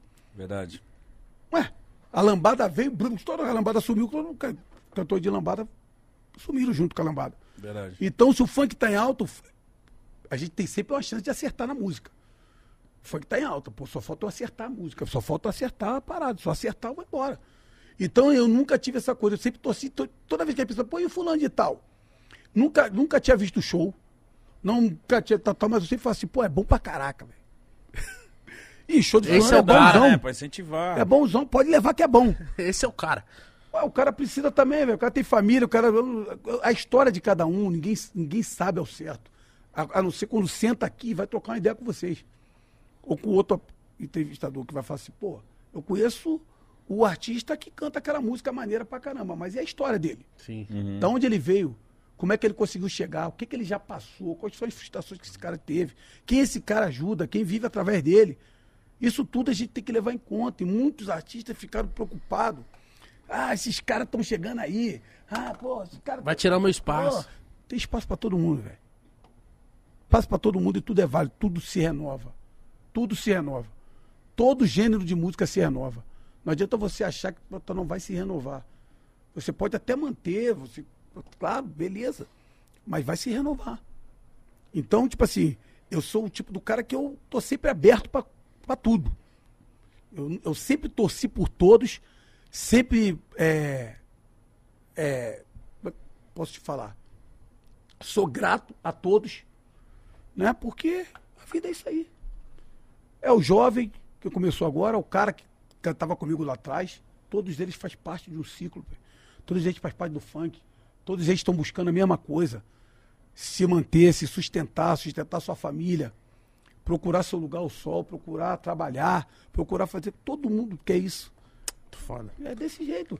Eu não posso é querer, ah, pô, vai fulano, tá, tá, vai, pô, esse cara aí nada a ver, ficar falando mal um do outro. E isso, só quem perde dentro do funk, isso é somos nós. Perdemos muito tempo com isso. Achei muito da hora que você falou, tipo, e fulano? Nunca vi nada. Cara, é bom bom. demais. Pode ir lá. Depois o cara pode até me xingar, pô, mas assim, filha da mãe. Ah, é que nesse Pô, dia ele então não era tava bom, bem. O cara era horrível. o cara tá- Ah, Eu achei que era ué. cada um tem uma visão. Aquilo que é ruim pra mim, às vezes pra você é ótimo. Sim. Então eu não posso generalizar. Ah, é ruim pra caramba. Pô, eu não acho não, eu acho bom. E gosto é assim. Exatamente. Ó, a Cíntia falou assim, ó, além do De La Cruz, outros nomes da nova geração já te procuraram pra fazer alguma coletividade com você? Pô, fiz agora um trabalho com. Não com, com, que nem a poesia acústica. Não, CMK, o pessoal do CMK, nós fizemos tipo uma poesia acústica com essa galera do, da hora. Do rap, xamã. Xamã, mano, Nossa. esse é o cara. Entendeu? Vou fazer um trabalho agora com a Lorena essa semana também. Canta, Canta muito. demais. Jesus Cristo. Enfim, o, o Zac está MC Isaac? é, trocando uma Ó, ideia. ó, muito bom. Como eu tô te falando, é o que eu falo, graças a Deus, esse, é, pô, os caras têm um carinho por mim. E eu tenho um carinho por, por eles também, porque eu acompanho o trabalho de todo mundo. Eu vivo na noite, cara. Eu vivo de. Eu tenho que ter o ouvido pra Atualizado, né? Atualizado. Correto? Então, tipo assim, como você falou, você é DJ. Uhum. Você não vai chegar num, num baile e vai tocar só aquilo que você quer ouvir. Nem que Não, você cara. gosta. Ah, vou que tocar só o que eu gosto. Então antes. você vai tocar o que o público quer ouvir. Se eu tocar só o que eu gosto, a festa não Não vai é verdade? Você, Nada, toda- você vai tocar o que o público quer ouvir. Toda a festa Você chegava... tá ali para animar o público. Você tá ali para levantar a galera, para poder agradar a galera. Você foi contratado para isso, para tocar para o público, não para você. Na sua casa, você vai montar seu bagulhinho lá e vai botar as musiquinhas que você quer ouvir, que aí você tá tocando para você mesmo. Agora lá não, você tá tocando pro público. Então você tem que ter um ouvido de tudo que tá rolando. Ainda mais DJ que tá. Pô, tem. Tem. que com o ouvido. Tem que tá pô, antenado. Deixa eu ver o que, que tá rolando aqui nessa parada aqui, pra mim poder não ficar trás. Vou chegar lá, O outro DJ, vai o cara tem que olhar o estilo da festa. Como é que tá a parada? O que, que rola aqui? Qual a vibe? Qual é- Uhum. Correto? Então, tipo assim, a mesma coisa é o é o artista. Deixa eu ver como é que tá essa vibe dessa festa aí. Pô, essa festa aqui é uma garotada mais de 18 anos, 17, 18 anos. Então a, a vibe é outra. Pô, essa aqui já é uma galera mais de 30, 30 e pouco. A vibe já é outra. Então você tem que saber Se adequar. essa aí. Se adequar a essa vibe pra poder você seguir em frente. né? Ó. O DJ Cal do Marapé falou aqui, ó. E aí, Marcinho, saudades de ver você lá no ponto, Po- Portuários na Baixada Pô, portuário, rapaz. favorita. Hoje estou na Califórnia levando o nosso funk. Porra, Abraço DJ caralho. Cal. Tô falando pra você. Isso é o funk. Tá na, lá na Califórnia. Califórnia, tem pai. fronteiras. Correto? Cara, Portuários foi uma fase, porra, sem palavras, cara. A Baixada, eu devo muito à Baixada. assim, muito mesmo. A todos, a DJs, MCs, toda aquela galera da Baixada Santista lá, eu devo muito a eles mesmo, por tudo que eles pô, representaram e representam na minha carreira e na minha vida. Então eu tenho maior saudade de tal. Inclusive eu estava conversando com o Bafafinha aí, com os caras lá, estão estão vendo data que é pra gente poder voltar na Baixada, ir lá na Baixada, né? Eu estive lá antes da pandemia, eu acho. Até com o Sampa Crio, né, mano? Foi antes da pandemia, né? Estive lá com o Sampa Crio na Baixada. Enfim, então, pô, Sampa Crio é outros caras que, pô, Do caralho. trocamos umas ideias lá e tal. Pô, esqueci não, cara. A gente vai gravar nossa, nosso som. Hein? É, porque Pô, Sampa Crio e Marcinho vai, Deus, Nossa, vai vir uma música pra é machucar o história, né, coração, né? Só pra ter história, velho. Esquece, pô. Tá maluco. É só música Vai- romântica vai pro e. Santo também, cara. Lá você é Eu o... canto a música dele no meu show, pô. Os caras são. No Espírito Santo não dá, Mítico? Não, no Espírito Santo ele é... Não, sei louco. Espírito... Eu tive agora, Espírito Santo agora. Tem Mano, é, o Marcinho lá era tipo... dois sei meses, lá, três meses, né? Dois, três meses eu tive Espírito Santo. Fizemos, fizemos sexta, sábado, domingo, segunda lá. Fizemos uma, uma turnê boa lá, rodamos aquilo lá tudinho lá. É, então lá Desde a você... pandemia também, que a gente já não ia lá, então muitos lugares que fechou tudo, né? Então, agora a gente tá voltando para poder fazer esses bairros tudo de novo. Porto Alegre, Minas Gerais, enfim. Graças a isso. Deus a gente trabalhando e torcendo para que as pessoas se conscientizem, né, gente? Pelo amor de Deus. Vocês não sabem o que, como é que pessoas se acaba afetando, né, direto e indiretamente todo mundo, porque se você não, não vacina, se você não se Não se cuida, se né? não se cuida, você acaba prejudicando outras pessoas que tal e aí começa a fechar tudo de novo Nossa. e a gente volta da estaca zero tudo de novo. Muito importante esse E papo, aí, Cidadão. pô, acaba prejudicando todo mundo de novo. E A verdade é que a gente não aguenta, a gente não aguenta outra porrada daquela, não. O país quebra. A verdade é essa. Se tiver que fechar tudo de novo, parar tudo, Já era. pô, Vai dar ruim, né? pô, dono de bares, restaurantes. Então por isso, rapaziada, bora tomar vacininha. Já tomei três doses. pô, vamos lá, Se sair a gente. quarta amanhã... É, Na cara. Vamos, vamos tomar essa Essa aqui é na vacina. testa. É ne- nesse momento é o único caminho, a única coisa que a gente tem para que a gente possa pô, né, voltar. Tava começando tudo ficar bom, né, caminhar. Eu falei, agora vai, graças a Deus. Pô, aí, mais uma vez, a gente. Tá, então vamos lá, gente, vamos se conscientizar, vamos tomar a vacina. Né, para que a gente possa poder ter nossas festas, poder Voltar com a vida bastante normal. funk, né? festa, poder sair, abraçar que a gente ama. Vamos que vamos. É isso. Marcinho, você curtiu estar aqui hoje, meu irmão? Cara, vou te falar, eu costumo falar isso direto. Eu prefiro milhões de vezes de vir no programa trocar uma ideia do que cantar, cara. Tu acredita? Sério? Sério. velho. É que cantar você faz muito, né? É porque cantar você, as pessoas já conhecem o teu trabalho, a tua música, mas a, a pessoa, né, o artista, a pessoa, Marcinho, ela só consegue conhecer através de um bate-papo, de uma Sim, troca, sim. uma troca de ideia, conhecer tua, tua vida, tua família e ver que você é uma pessoa normal como todo mundo, que passa dificuldade como todo mundo, que tem problemas como, to- como todo mundo, porque às vezes você vê só o artista e fala, pô, esse cara tem uma vida maravilhosa, esse cara vive num, tal, mas não, você tem problemas, você tem todo um problema que o ser humano tem. Então eu fico muito feliz quando eu venho no programa que eu posso falar sobre a minha vida, sobre a minha família, sobre a minha história, a minha trajetória. Nossa, muito Pô, foda, então eu tô pô, feliz pra caramba. E a hora que vocês precisarem, qualquer parada. Ó, Conta com a gente Gravação do também. Meu DVD aí, esse pai. Eu quero tá. Manda só um convite um pra gente, pelo amor de vir Deus. pra cá. Entendeu? Se não mandar, fala mal, hein? A gente é fã, fica aqui o beijo dos meus filhos já estendido pra você. Pô, um beijo Aí. pros cinco. Cara, Pô, que. fã. Mandar um. Fez aniversário pro Davi, meu, meu parceiro. Que... Aí, Davi, feliz aniversário, meu patrão. MC Davi, MC Davi. MC MC Davi? Davi. Ah, Mais feliz conhecido como. Super David, né, irmão? O homem faz gol, hein? Super Caramba, David. MC, Rapaz, goleador. Goleador, brabo. Super David. Goleador dos brabos. E Super Mandar David. pra Fernando e pra Manu, lá de Duque de Caxias, da minha terra natal. Fernanda é corretora, né? Lá da minha terra natal também lá. E pro Vitor Bruno, filho da nossa psicóloga. Que a gente. Importante né, cuidar da cabeça, hein? É claro. Até eu costumo falar que tem uma dança que a gente faz escondido no banheiro. Minha mãe faz, minha avó faz. Qual que é a dança? Ziriguidum, ziriguidum, ziriguidum. Essa dança, cara, ela relaxa, ela faz você entendeu, ficar bem. Oi? Marcelo e Jeff, que são os músicos que trabalham comigo hoje na estrada, aí na correria. Mandar um forte abraço pra essa galera. Vitor Bruno, que é filho da, da minha, da minha psicóloga, ó, também é fã pra caramba de vocês. Vitor Bruno, mano. é Pô, nóis, quando ele viu? viu lá a postagem, primeira coisa que ela manda, pô, pelo amor de Deus, manda, Manda um abraço. Eu sou fã, cara. Isso é, esse é uma Pô, coisa verdade. cara, eu vou falar, vocês, às vezes, como eu falei, é, às vezes tem, às vezes não tem, dá noção do trabalho de vocês, aonde, pô, tudo, a repercussão que é tudo isso. Pô, cara, vocês são muito queridos e, pô, tô muito honrado de poder estar aqui. Pô, a gente tá honrado Que pra caralho de ter conversado com você, Honrado tá mesmo, maluco? Obrigado. Hoje tava nervosinho. Rapaziada, de verdade, tem mais algum abraço? Mandar um beijo pra minha esposa, porque senão. Pelo quando amor chegar em de casa, Deus, vai não apanhar, né, mano? Pelo ficar amor de doido. Deus. Não Kelly, te amo, um beijo. Ô, Kelly, um Ela tá abraço. assistindo lá, um beijo. Senão, quando chegar em casa, já viu, né, Até mano? suei, Chicote moleque. O estrala. bagulho fica doido. Tá dormindo no sofá, ó. Rapaziada, segue o Marcinho nas redes sociais. Segue ele no Instagram, O mano. Instagram dele tá aí nas redes sociais, segue, na moral. Que vocês vão saber todas as datas dos lançamentos Exatamente. dele. Vai vir DVD, vai vir tudo, vai vir música com o Babu.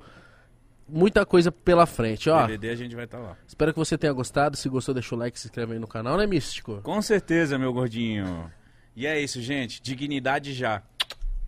Valeu.